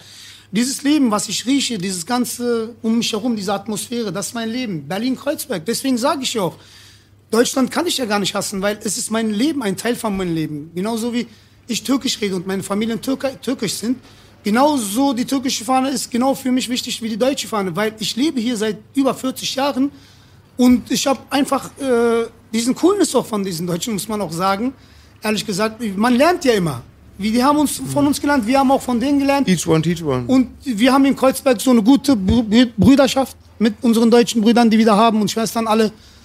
Und äh, deswegen sage ich, wir haben auch niemals, ich hab nie, ich würde niemals sagen, hey, scheiß Deutsch oder so, niemals. Ich würde mich damit selber beleidigen. Bittgebete, dass Leute wie uns immer bleiben, dass wir immer bleiben in West-Berlin, die, Fa die Fahne oben halten für diese Werte. Guck mal, wir hatten zum sagen. Beispiel Eltern, die haben uns nicht äh, gesagt, hey, wo wir Kinder waren, Weihnachtsmann gibt's nicht oder sowas. Sowas haben wir nicht kennengelernt. Unsere Eltern haben gesehen, ey, unser Kind geht zur Schule, da sind andere Kinder, Deutsche und deren Kultur, die feiern das. Wenn ich jetzt meinen Kindern sage, hey, nein, dann wird er in der Schule anders. Dann hat er diesen anderen Ding. Also kaufe ich ihn, mache ich ihn auch in seine Schuhe. Bis ich zwölf war, waren in meinen Stiefeln immer gute Sachen drin. Wo ich zwölf war, und mit zwölf, ich stehe auf, voll geil, ich sage jetzt wieder meine, das ist voll. Ich gehe auf einmal, sehe ich eine voll große Gurke und ein Eiwar. Eiwar. Das, das war's. Eiweiß Joghurt, oder? Nee, So ein, so ein rotes, äh, so äh, ein scharfes Zeug. Ach so, ach ja, Eiweiß. Das war, und danach, ich, ich habe Weihnachtsmann geliebt. Warum? Dann hat gehasst. Er hat mich von klein aus bis zwölf Jahre jedes Jahr immer geile Sachen gebracht. Wie kann ich diesen Onkel hassen, Alter? Und dann aber, Aber du hast nicht an ihn geglaubt, ne? Ja, Hast du geglaubt, der ist echt? Na, natürlich, Alter. In diesem Moment, ich krieg doch jedes Jahr. Also auch wenn du nicht glaubst, ich meine, weißt du, was ich meine? Ey, Alter, irgendwie kommt ja jemand in die Sachen, egal. Du brauchst nicht wissen, ob das weiß oder nicht. Hauptsache, der kommt. Und zwar ist es bei den Kindern so, wie bei den Weihnachten. Guck mal, wenn du, wenn dein Kind eine Jacke möchte oder eine Hose oder einen Schuh und du gibst ihm das nicht, dann geht er nach draußen und dann, die Zeiten habe ich auch erlebt mit Abziehen damals, war Mode, weil ich komme ja damals vom äh, Armut, Armutbereich. Und was heißt das? Wir hatten voll viele Kinder mit Familien, die sieben, acht, neun Kinder hatten. Also was war damals auch auf der Straße? Wenn wir uns gekeilt haben dann, und die Schuhe und so Jacken passend waren, haben wir die einfach abgezogen. Nicht weil das äh, so Dings war, aber das hat dann dazugehört und man hat dann gesagt dazu, das ist Gangscalps, so in dem Stil. Aber nee, der hat es dann eigentlich getragen, der hat es auch gebraucht. Seine Eltern haben das ihn nicht geholt oder nicht diesen Geld dazu gehabt, weißt du? Weil zu viele Kinder das Wegen waren. Marken und so auch. Ja, auch. Aber meistens äh, Marken, aber wie gesagt, we- meistens, ich habe das so erlebt, wegen Armut. Ich habe das wirklich erlebt. Ich habe gesehen, wir haben das dann auch wirklich getragen, Junge. Es war auch vom Weil die können System. sich das nicht vorstellen, wo wir herkommen damals. Ja, ich weiß ja ich noch, weiß. Meine, äh, meine Eltern haben damals aus der Kirche Sachen gekauft für mich. Also die Kirche hat äh, so Spendenklamotten äh, da gehabt. Die hast du bekommen, wenn du ganz arm warst, musstest du zeigen, dass du Sozialhilfe bekommst. die helfen immer noch, die Dann- Kirche. Die sind Zum Beispiel. Ordnung. Aber gab es nicht nur Kirche, aber gab es auch solche Sachen. Aber du musstest immer zeigen, dass du Sozialhilfeempfänger bist, dass sie auch sehen, ah, du bist wirklich bettelarm. Dann hast du diesen Pullover für eine Mark bekommen oder zwei Mark oder so. Andere durften nicht rein. Haben sie extra für die Armen gemacht. Aber die sahen dann auch so aus. Da bist du dann auch mit halb kaputte Schuhe Ja, oder ja, so, ja. warst du dann in der Schule. Wenn dann daneben jetzt fünf Jungs sitzen, aber mit neueste, teuerste Lakers-Jacke, Nike-Schuhe, dies, das. Der ein oder andere von uns kommt auf die Idee zu sagen, weißt du was, gib mal her. Zeiten mit den Baseballjacken und so, das war, wie gesagt, damals leider die Abziehzeiten. Und ich habe gesagt, guck mal, ich war noch Glück gehabt. Ich habe immer eigentlich das bekommen, was ich wollte, weil ich habe nicht so viele Geschwister gehabt, wie zum Beispiel eine acht oder elf. Ich hatte Freunde, die hatten 17 Geschwister. 17 Geschwister. Und die Mutter arbeitet da auch nicht. Stell dir vor, nur der Vater. Wo soll bitte das Geld reichen? Wen soll er denn da was holen? Obwohl der deutsche Staat immer geholfen hat, das muss man immer sagen, aber bei 17 Kindern, Alter, wie, was soll er denn da helfen? Naja, bei neun Kindern auch schon krass. Bei vier schon auch, Alter, muss man ehrlich sagen.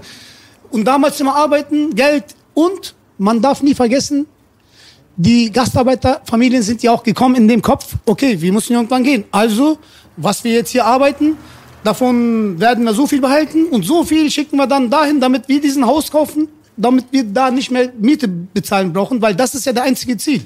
Wir kommen hier ein Haus kaufen, damit wir nie Miete bezahlen brauchen und dann hast du es ja geschafft. Gastarbeiter geschafft. Das war ja eigentlich der Ziel. Das war auch vor zehn Jahren ungefähr bei äh, diesem Agro-Interview, habe ich auch gesagt, weil damals war das Thema heiß. 2007 in der Nauni-Ritze habe ich noch gesessen, sind sie gekommen.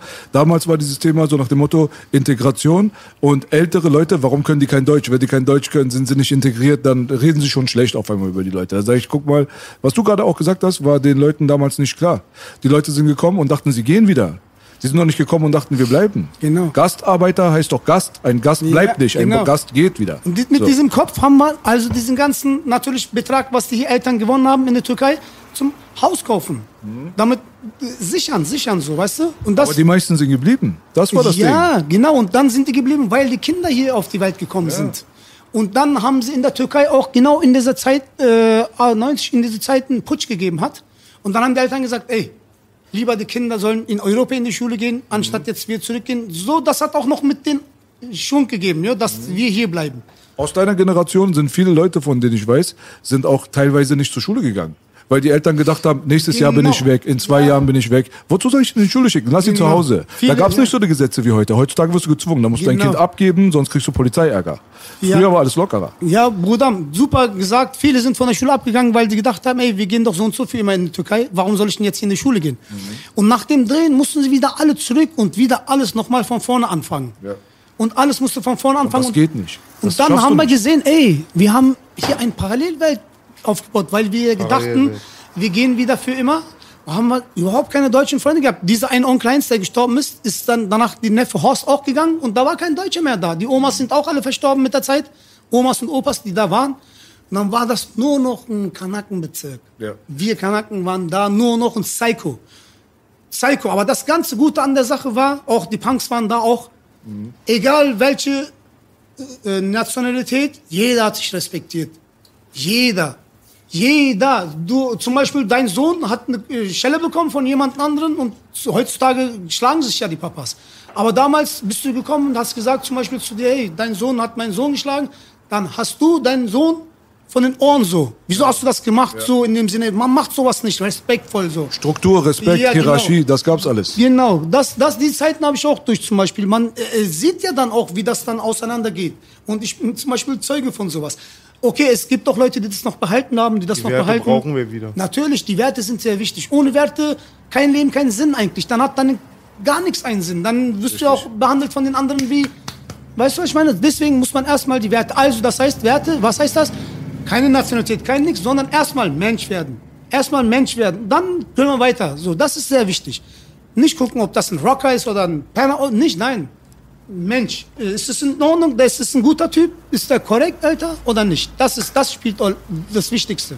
Original, das ist der alte Kreuzberg-Kopf. Ja, Das gibt's nicht mehr so oft. Das ist die Mentalität. Aber das war wirklich damals, das war so, wie wir gelebt haben. Unser Kultur, unser Motto, Bruder. Erst nach der Generation nach mir, ich bin 82er, die Mitte 80er Kinder, bei denen habe ich erstmal gemerkt, dass die langsam ihren Respekt verloren haben. Weil ich weiß noch, unsere Generation hat ja nicht mal neben euch geraucht. Ja. Nicht mal mit Zigarette, das war schon respektlos. Ja, natürlich. Eine Generation später hast du neben Abisch und Torba angehabt und als wenn gar nichts, es war dir alles scheißegal. ja, ja. Irgendwann gab es so diesen Wechsel. Ich weiß nicht, wie das gekommen ist, aber ging sehr schnell. Ja. Da wurde die Kontrolle ging weg. Auf einmal habt aber auch die Kontrolle auf der Straße ging weg. Dann wurde es Chaos, Kreuzberg. So wie heute ist ja Chaos. Ja. Kann man ja nicht mehr kontrollieren. Ein Kreuzberger sagte man zu mir, die, die, und meine Generation hat verpasst, von den Kreuzbergern den Jungs den kleinen Schellen zu geben. Und auch diese Autorität. Und ich bin echt dankbar, dass ich einen Kontakt zu Kreuzberg hatte, weil ich habe viele von Werten abgefärbt, die von Kreuzberger kamen. Und ich, dieses immer diese Werte, die hast du so schön erklärt.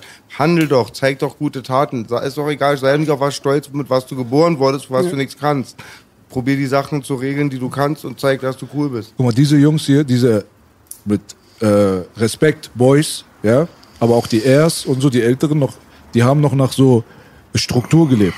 Es Ja. war fast wie Militär. Ja. So, ja. Da, Ehrlich, ja. Wirklich, äh, da gab es Leute, die haben bestimmt, andere haben gehört, man hat respektiert. Es gab Struktur richtig, wie in so einer Firma. Und das ist halt eine Sache, die können sich heutzutage Leute nicht mehr vorstellen. Das geht, Ja. geht, geht ja heute nicht mehr. Jeder Früher war es Nachbarschaft. Ne? Jetzt ist Chaos. Ja, sozusagen Chaos. Aber ich muss sagen, Kreuzberg haben wir noch unsere Linie so, da- worauf ich sehr stolz bin. Und ich glaube, das hat auch damit zu tun, dass wir die ganze Zeit, dass ich auch die ganze Zeit diese Linie halte und meine Umgebung auch das immer wieder in den Kopf trichtere, hey, so und so. Egal, ich sag ja nicht, du sollst Pussy werden oder ich sag ja nicht, du sollst von jedem auf die Fresse bekommen. Nein, ich sage nur, du sollst nicht lügen und immer jeden so behandeln, wie du selber behandelt werden möchtest. Genau so sollst du sein und nicht anders. Und korrekt. Gib Wenn dir mit jedem Wort recht, Abi. Und echt auch Respekt für dich. Ich bin schon seit 20 Jahren im Musikgeschäft. Von dir hört man immer wieder, nicht irgendwelche Skandale, sondern immer mit Arbeit, dass du ablieferst. Damals, weißt du noch, das Lied mit Sido und so, da hatten wir Kontakt auch. Ja, Bruder. Ich sehe immer, du bist immer aktiv, gibst Immer- jedem Liebe. immer Respekt, ja. Du bist der OG immer, wie ich meistens an einen Raum, aber du bist halt, wie gesagt, ein Triple OG. machst Bruder. aber, gehst auf mit jedem mit Respekt um. Natürlich, Hast es- Liebe- In deren der Sprache hättest du es gar nicht nötig, Bruder. aber Leute, wir haben diese Ja. Werte und nur Props dafür. und ich muss sagen, Liebe, das heißt doch bei einem ersten Lied gleich, Liebe kriegt Liebe. Ikra zeige. Wenn du Liebe gibst, ich sag ja, du sollst nicht Pussy werden. Ich sag ja, wenn du merkst, dass er dein Leben oder irgendwas, ja, dann, dann zeig ihm deinen Panther. Dann soll er den Tiger sehen, dann soll er das auch spüren. Ich sag ja nicht, du sollst Pussy werden, aber korrekt und wenn du nicht lügst und wenn du korrekt bist, passiert in deinem Leben bestimmt nie irgendwie eine Scheiße. Und wenn dann passiert, dann lass deinen Tiger locker los, weil dann, bist du im Recht. Ja, alle beide Ja, richtig gesagt. Kopf. Da hast du Kreuzberg. Beweis. In manchen Sprachen auch, seid zu uns eine Fotze, wir behandeln dich wie eine Fotze, gib uns Respekt, wir geben dir Respekt. Genau, Bruder. Genau so ist Das das. Ding ist bei Leute wie äh, Killer, seine, ich kenne viele Stories von dir, von der Straße, von uns. Jeder. So eine Leute wie er haben nicht viel über ihre Geschichten erzählt. Da hast du immer den Unterschied gemerkt zwischen den OGs und den VGs, den WGs, den Wannabe-Gangstern. Ja? Weil die Leute, die ich kenne aus von deinem Kaliber und so, haben sich versucht zu verstecken, vermummen. So, ich werde gesucht, ich kann nicht, ich, ich gehe doch nicht vor die Kamera, ich habe das gemacht, ich habe den gefickt und ich bin der Beste und ich bin der Größte. So, wo die immer gekommen sind, da wussten wir den Unterschied. Wussten wir, okay, Eierkopf, Gangster. So, weißt du? Es hat ja, mm, ich bin ja auch ganz früh mit 14 drinne gewesen. Guck mal, ich bin jetzt, ich will jetzt nicht sagen, aber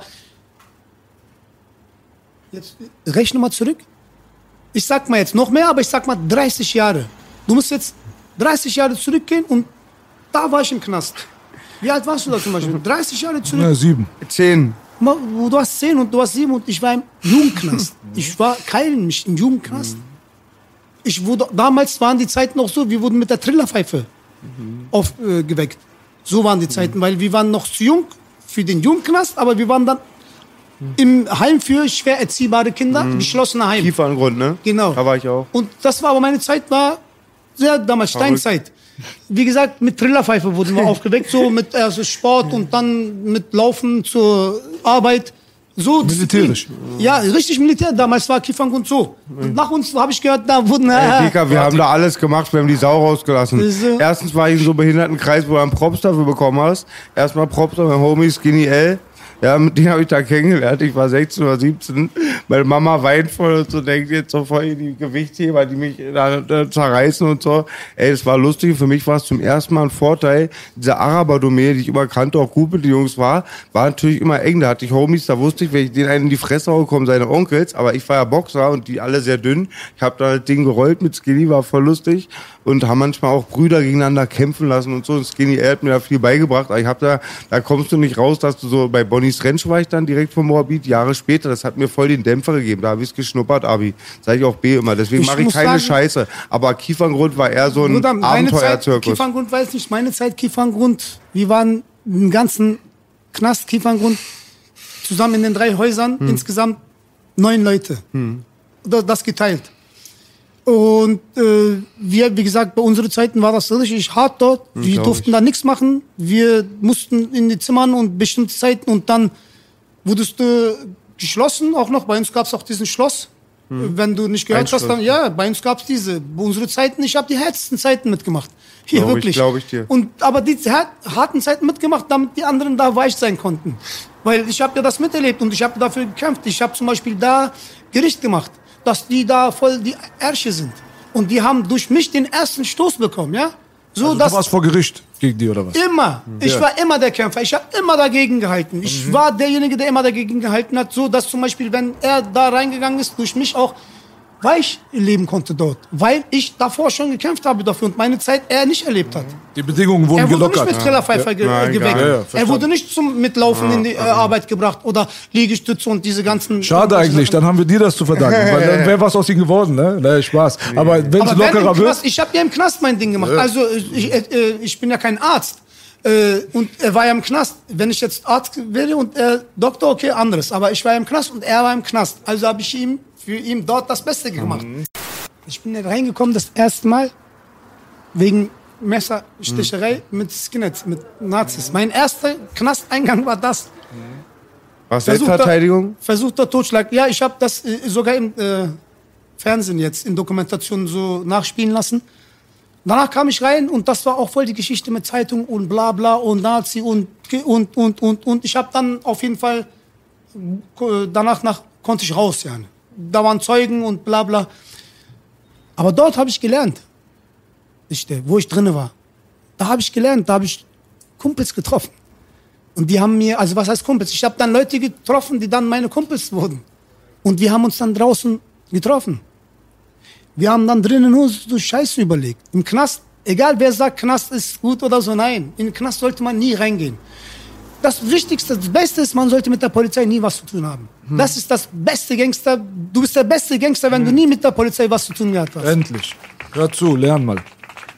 Das ist das Wichtigste. Ich sage das als einer, der wirklich Knast alles gesessen hat. Und glaub mir, du bist einer der besten Gangster und der Beste, wenn du nie mit der Polizei was zu tun gehabt hast. Dann bist du auf jeden Fall Bombe. Alles andere ist scheiße. Hakan abi, warst du der jüngste Einbrecher, äh, jüngste Bankräuber Deutschlands? Äh, ja, also äh, vielleicht waren vor mir noch Leute, aber ich wurde erwischt als Erster.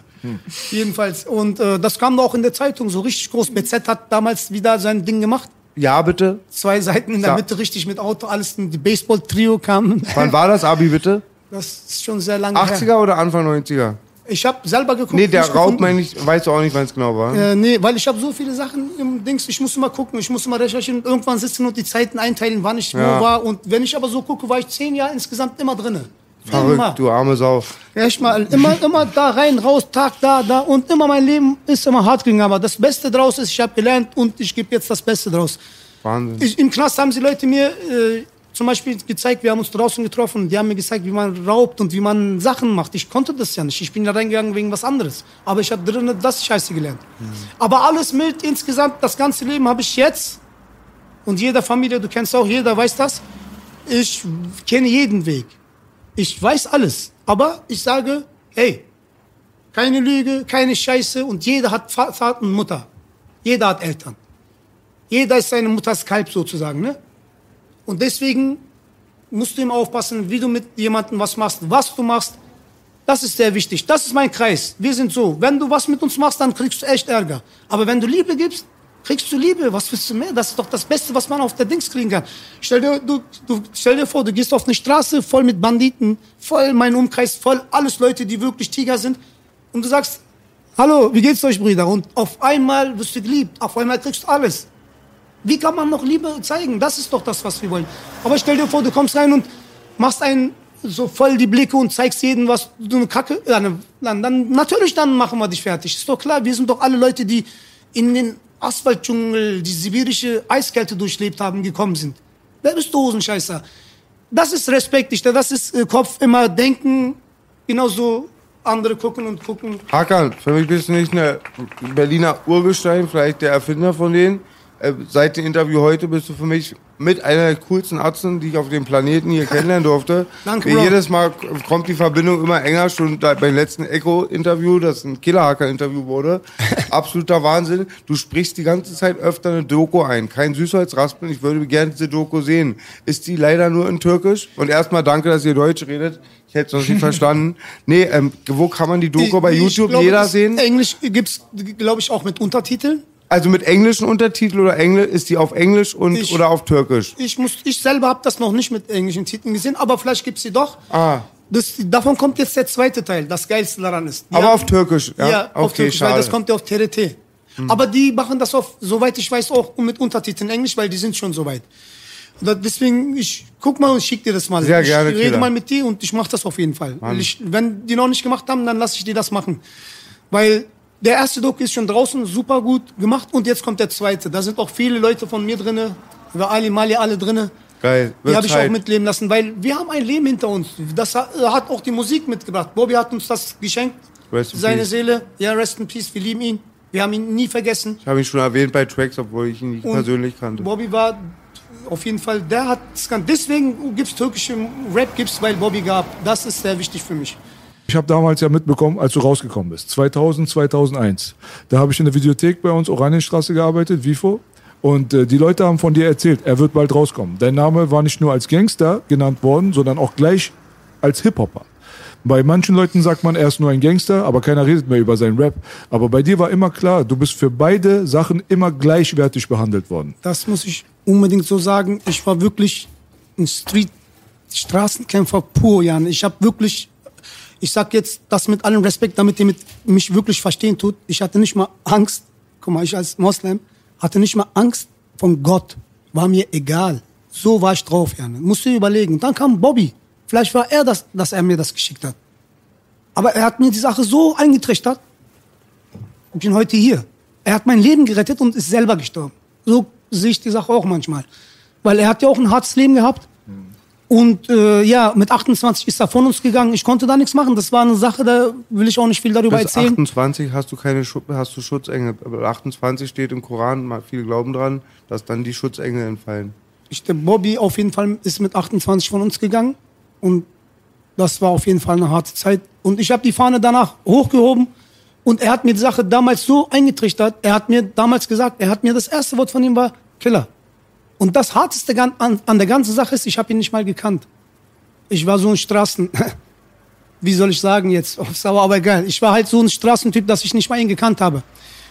Er hat dann mir gesagt, wer er ist und was ich bin oder wieso. Er hat mich auf jeden Fall mit diesen Wörtern rausgefischt und dann mehr und dann war ich auf einmal weg. Die Straße, diese Härte in meinem Kopf war nicht mehr da. Ich war so hart, wenn du mich angeguckt hast, habe ich gesagt, was guckst du denn so? Einfach so verrückt, so eine, ich war einfach verrückt. Und er hat mir die, mit diesen Wörtern, mit der Zeit, mit der Musik, Sanat, Kunst. Er hat mir diese Kunst in mein Herz gegeben. Und dann musste ich halt damit äh, klarkommen erstmal. Was war denn das so? Und ich als so krasser, harter Typ auf einmal lieb im Herz Musik. Da wird was, sogar türkisch. Oh, Alter. Und Bobbys Musik hat mich ja sofort geflasht, wo ich dann er mir gezeigt hat, war ich einfach geflasht. Und dann habe ich ihn immer mit der Zeit mehr verstanden. Und dann musste ich aber, wie gesagt, immer mit, mich mit, mit Maske verstecken und immer die Sachen immer so und so. Und dann irgendwann war ich weg halt vom Fenster. Ne? Aber dann kam ich in offene Knast. Dann von offene Knast habe ich mitgemacht. Ich war immer dabei. Bobby war immer mit mir. Immer. Wir waren immer da. Er war mein Bruder auf jeden Fall. Und dann ist er, wie gesagt, von uns gegangen. Wir waren auch in der Türkei. Wir mit Islamic Force, ja, wir sind Islamic Force und gehen in die Türkei. Und da ist gerade der Präsident einer Radikal-Islamist so gewesen, also äh, Erbakan Hoca, nennt man den. Der war Präsident damals. Radikaler. Und wir gehen mit Islamic Force in die Türkei. Die Türen waren offen bestimmt. Nein, Nicht? gerade im Gegenteil, Mann. Weil ihr euch Islamik genannt habt, dachte ich. Und gerade du musst dir vorgehen, wie viele Jahre früher ich von ich rede. Du musst jetzt voll zurückgehen. Voll viele Jahre zurück. Ich rede von Bobby-Zeiten, wo ich damals da war und Türkei. Damals die Zeiten, wir gehen mit Islam, wir hatten damals hier voll Erfolg alles. Und wir gehen mit Islamic Force dahin, ja. Okay, da gab es natürlich Leute, die uns geliebt haben. Deswegen sind wir da hingegangen. Aber die meisten, weil er war ja Präsident. Was ist denn das? Islamic Force, türkisch Rap? Seid ihr von allen guten Geistern verlassen? Seid ihr alle? Wir haben erstmal so diesen, erstmal diesen Hieb bekommen. Jetzt habe ich verstanden, natürlich. Ja, und Äh, wie kann das sein, dass ihr sowas mit Islam, sowas, weißt du? Die haben gar keine Ahnung gehabt von Afrika Bambata und Soul Sonic Force. und, äh, woher sollen, und wir gehen gerade mit dem ganzen Kopf, wir wissen ja alles hier, aber woher sollen wir wissen, dass da gar nichts ist, Mann? Äh, diesen Schock haben wir erstmal miterlebt, ne? Das ist richtig. Und dann erstmal zurück und das hat Bobby natürlich eine gegeben. Der war ja schon so vor, vor, voraus mit dem ganzen Shit. Und dann mussten wir weiter, weiter, weiter, immer weiter. Wir haben nur die Scheiße abbekommen. Wir haben nie von der Musik was gewonnen, nie Geld verdient. Aber wir haben die Musik geliebt, deswegen haben wir weitergemacht. Für uns, für uns war wichtig, weil wir kommen von so alten Zeiten. Wir sind in die Städte gegangen und in der Städte kleine Gruppen, so mit fünf, sechs Leuten, Hip-Hopper, die auch Hip-Hop geliebt haben, haben uns zusammengetroffen, bei 30 Leuten gerappt und dann nächstes Jahr waren das aber schon 100. Wir haben so eine Städte aufgebaut, mit so einer, und gleichzeitig auch unsere Kultur gezeigt zum Beispiel. Da bin ich hingegangen und meine Menschlichkeit gezeigt. Zwei Tage da geblieben, mit denen gesessen, nicht im Hotel, mit denen da, wo die gesessen haben. Egal. Im Dreck, dann im Dreck. Pardon, manchmal muss ich husten. Äh, ich, ich habe mit denen so gelebt, ihre Musik, egal was ich da gerade war, Araber, dann arabische Musik. Afrikaner, dann afrikanische Musik. Ich habe mit denen miterlebt, ich habe mit denen das gegessen, was die zur Verfügung hatten. Wir haben Hip-Hop so erlebt. Hip-Hop war für uns so zusammenbringen, zusammenbringen. Und weil damals wir auch ja von einer Zeit kommen, keiner will türkisch Hip-Hop. Also Kommunikation, jeden Einzelnen immer sagen, hey, komm, guck mal, hier, bitte, das und das. So sind wir gekommen. Wir hatten keine, wo wir gekommen sind, hey, Pussys. Keine Vorbilder. Äh, So. niemand, Also niemand, der es vorher Auch gemacht keine hat. Fans, die uns gefeiert haben. Tausende von Leuten, sofort ein Track raus und du bist da. Wir haben alles selber aufgebaut. Alles, alles so, dass danach auch Deutschrap kam. Deutschrap kam, muss ich leider sagen. Also was heißt leider, aber Deutschrap kam nach Kartell so richtig. Weil äh, wenn man das nach zurück recherchiert und guckt, dann sieht man, okay, nach Kartell kam Deutschrap. Das ist genau, was ich dich jetzt gerade fragen wollte. Ja, das war Die aber andere große so. Gruppe, Kartell, ja, was genau war eure da, Verbindung? Genau, da komme ich auch jetzt gleich dazu. Und bitte behalt das im Kopf. Mhm. Aber nach Kartell kam Deutschrap, das könnt ihr gerne zurückrecherchieren, weil die Leute haben sich gedacht, ey, elf Kanaken und so ein Erfolg und aus Deutschland, das kriegen wir doch auch hin. Und das haben die dann wirklich hinbekommen. Dann ist Deutschrap richtig aufgeblüht, richtig geil. Kartell kam nach Berlin und die waren Fans von Bobby. Die sind auch deswegen nach Berlin gekommen und wollten unbedingt auch in diesem Studio rein, wo Bobby ist. Da gibt es auch noch zwei Zeugen, die leben noch. Das sind nämlich die Besitzer von dem Studio damals gewesen, XY, Yüksel und Ünal. Die kommen und suchen nach Bobby. Unbedingt, die wollen unbedingt Bobby sehen. Unbedingt, ja, als Gruppe. Und Bobby kommt dann. Und die zeigen Bobby einen Vertrag. Bobby sagt, habt ihr schon alle unterschrieben? Ja. Bobby sagt, ich nehme das mit. Bobby, ich, das ist Bobby Street, ja. Es ist mir scheißegal, er nimmt erstmal das mit. Und geht und lässt das lesen und sagt, ey, das ist kein gutes Ding. Um, das dürft ihr nicht machen. Das ist nicht okay. Und die sagen, doch, das ist okay, bla bla. Dann sagt Bobby, ich bin nicht dabei. Sonst wäre Bobby Kartells Boss gewesen. Die waren ja da wegen Bobby. Bobby hat das nicht gemacht, weil ihm der, und du hast ja danach gesehen, was passiert ist wegen dem Vertrag, Alter. Wie Bobby doch recht hatte. Und dieses erste Lied, was Bobby gemacht hat auf Türkisch, Söyledim, wo Nelly singt, Söyledim, dinleme Dealer. Kennst du das? Anlattım. Dieses Lied kam auch als erstes, kann man nicht Distrack sagen, sondern Nasihat. Hani, habe ich euch das nicht gesagt? Söyledim. Dinlemediniz işte. Ich habe euch doch gesagt, dieser Vertrag ist nicht gut. Das ist das erste Lied von Bobby gewesen. Der hatte auf Englisch Erfolg, Bombe sogar. Der hat seine Platten ausverkauft. Aber der wollte, der hat das gehört von Kartell, meinte okay. Aber es gibt eine andere Art und Weise von Rappen, Rap-technisch. Und wenn du das hörst, dann hörst du ja raus, wie Bobby gerappt hat, was er da meinte.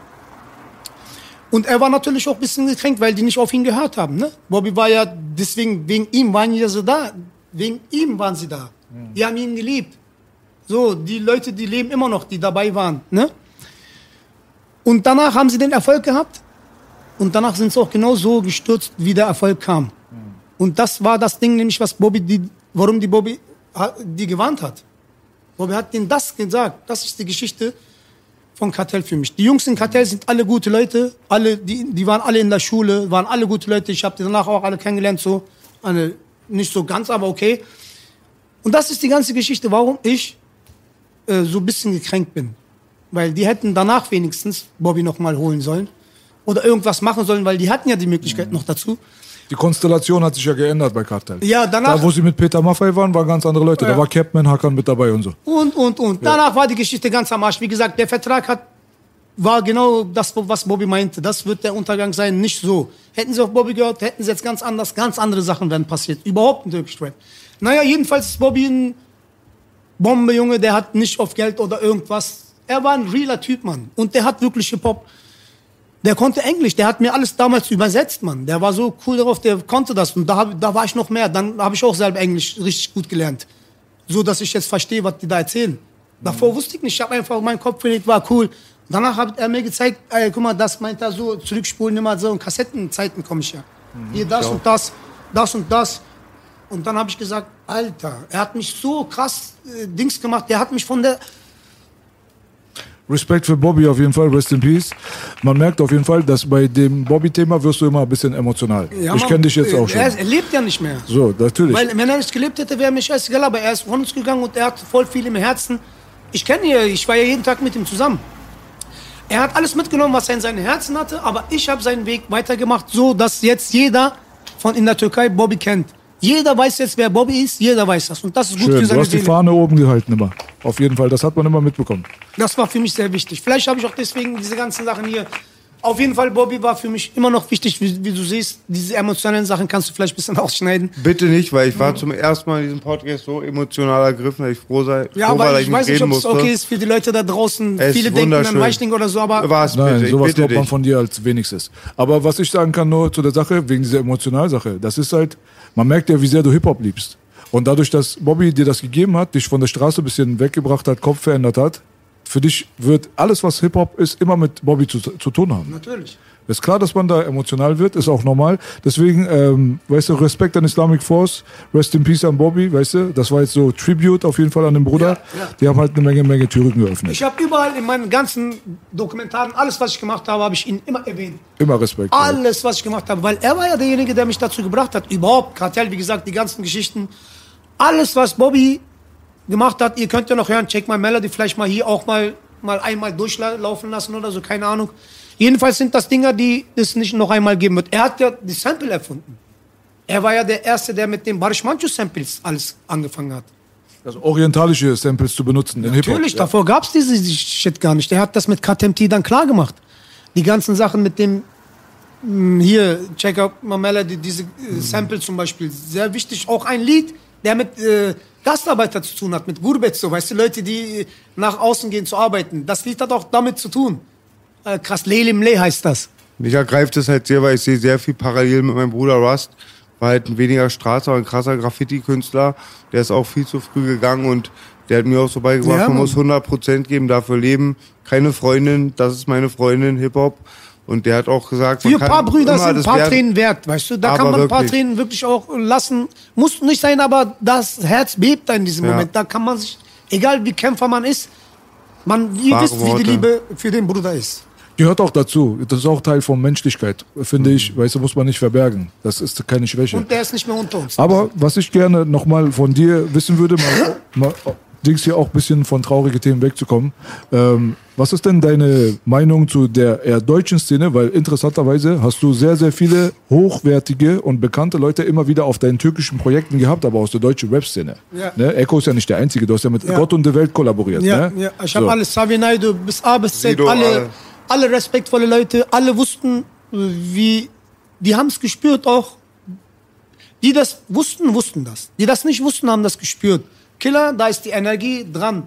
Viele sind auch gekommen, die hatten Hotels, aber sind nicht in Hotels geblieben, sondern bei mir, zu Hause. Damit wir die Zeit zusammen miteinander verbringen können und die Energie spürbar da ist. So habe ich meinen Hip-Hop aufgebaut. Ich habe niemanden da irgendwo. an- Ich habe immer äh, äh, ganz nah, Fullkontakt, immer zusammen, so die ganze Energie, so wie ich bin. nicht, dass ich irgendwas erzähle und irgendwo und nicht so bin, sondern komm, guck mal, hier bin ich, so um die Zeit klingelt meine Klingel, guck mal, wie oft meine Klingel klingelt oder gar nicht. Guck mal einfach, wie ich mein Leben ist. Habe ich jeden mitten in meine Wohnung eingenommen. Ich ja, ich wohne ja alleine. Und jeder war da. Jeder, den du in meinen Dings gesehen oder siehst und guckst, war bei mir zu Hause. Auf jeden Fall, du warst immer Zentrale. Ja, immer, immer, immer. Ich habe die auch mit Kultur empfangen, so, mit Essen. Immer gastfreundlich. So, wenn die gekommen sind, habe ich natürlich die ganzen Laken, das ganze Bett gewechselt, so wie bei uns um Kultur ist. Bei jugendlichen Leuten, so wie bei uns, denkt man ja gar nicht sowas. Man denkt, ey, die schlafen wie Penner. Das ist was anderes, oder? Wir leben hart, aber äh, Sauberkeit ist ganz was andere Sache. Das kommt von Kultur. Sauberkeit hat doch nichts mit Gangster sein zu tun, Mann. Entweder bist du sauberer Gangster oder bist du ein dreckiger Gangster. Und ich bin halt ein sauberer Gangster, weißt du? Ich lebe mein Leben und ich bin. Das ist so cool, Killer. äh, Ja, ist so. Ist, ist Raus für die Hygiene. Natürlich. Ich habe ja auch damals, wichtig. zum Beispiel Weisel habe ich kennengelernt, weil Manuel immer dich besucht hat. Man hat das immer gehabt, Echo war da, Manuelsen war da, Ja, du hast alle. mit Sido gemacht, mit Xavier, wie du schon gesagt hast. Also wenn, wenn sich jemand Killer Hack an seine Diskografie reinzieht und die Features sich anguckt, der wird sehr, sehr viele hochwertige Namen aus der deutschen Musikbranche hören. So, deswegen, da hat schon immer sein, jeder seinen Respekt dahin gebracht, wo es auch hingehört. Äh, wir bedanken uns auf jeden Fall, Bruder, dass du heute bei uns gewesen Viel warst. Liebe, Ja, viel äh, kurz auch äh, emotional gewesen. Also, Zu weiß ich schön. nicht. Äh, gehört dazu. Ich habe das sehr ja, gefeiert. ich bin, wie gesagt, Killer Hakan. Bei mir sieht man so oft nicht, aber bei Thema Bobby, ihr habt mich voll von Herzen getroffen. Mhm. Und ich habe ja die ganze Zeit Türkisch Rap, genauso auch Deutsch Rap habe ich mit erlebt. Ich weiß von A bis Z immer noch jetzt, verfolge ich alle Leute, ich kenne alle. Deswegen ist mir genauso Deutsch Rap auch so wie wichtig wie Türkisch Rap. Ja. Und hier in diesem Moment wurde ich gerade voll emotional erwischt, in diesem Moment, wo gerade Bobby, ich habe Bobby gespürt Mhm. gerade. Schön, schön. kenne freut mich, Bruder. Es freut war ein mich super. riesiger Flash. Ich bin, ähm, ich habe von deinen Lippen gelesen, ich habe nur zugehört, den größten Teil heute bei diesem Podcast. Es war eine Riesenehre für mich. Und das ist eine Besonderheit. Wer diese Sendung Ja. kennt äh, und TV Straßensound, weiß, das ist eine Besonderheit. Ich unterbreche mal alle, ja. Nee, also Killer, wir hatten eine Legende am Tisch. Wir danken dir 100%. für deine Zeit. auf jeden Fall. Urgestein, Triple OG, der Bruder Killer Hakan. Sag mir noch nur, was in Zukunft von Oh, dir zu oh, oh, erwarten ist, weil okay. der Song ist jetzt durch die Decke gegangen. Ja. Okay. Was gibt's denn von Killer Hakan Also demnächst? Wochenende kommen jetzt aus Türkei ein Fernsehprogramm, mit dem werde ich was machen und danach muss ich in der Türkei für zwei Wochen, weil da sind auch Fahrprogramme, die auf mich warten, Fernsehprogramme. Mhm. Die werde ich auch durchziehen, auf jeden Fall sehr gut. Und äh, es war heute hier Bombe, muss ich sagen. Wie gesagt, ich, hab, ich war bei der Ostmauer, habe ich gerade, ich war, ihr habt, ihr habt mir dafür gesagt, dass ich wieder in die zurück Zeitreise, ne? Zurück in die Zukunft. ja, das war Ja. voll krass, Alter. Hab gerade voll die Sachen erlebt, so dass ich sogar voll emotional wurde. Auf jeden Fall habt ihr das geschafft. Ihr habt die Energie da. Siehst das du? muss ich euch sagen. Auf jeden Fall vielen Dank, dass du da warst. Respekt. Gemeinsam sind wir stark. West-Berlin war im Gebäude, So Kreuzberger Legende. 100% Real Talk. Ich hoffe, dass Killer es nicht das letzte Mal gewesen ist, dass Kreuzberg hier hier am Tisch sitzt, dass Killer hier am Tisch sitzt. Jetzt habt ihr ein bisschen History mitbekommen, ja? Mein Bruder, Dankeschön, dass du da warst. Ich danke euch. Mehr Straße super. geht nicht. Killer Hakan, Bela.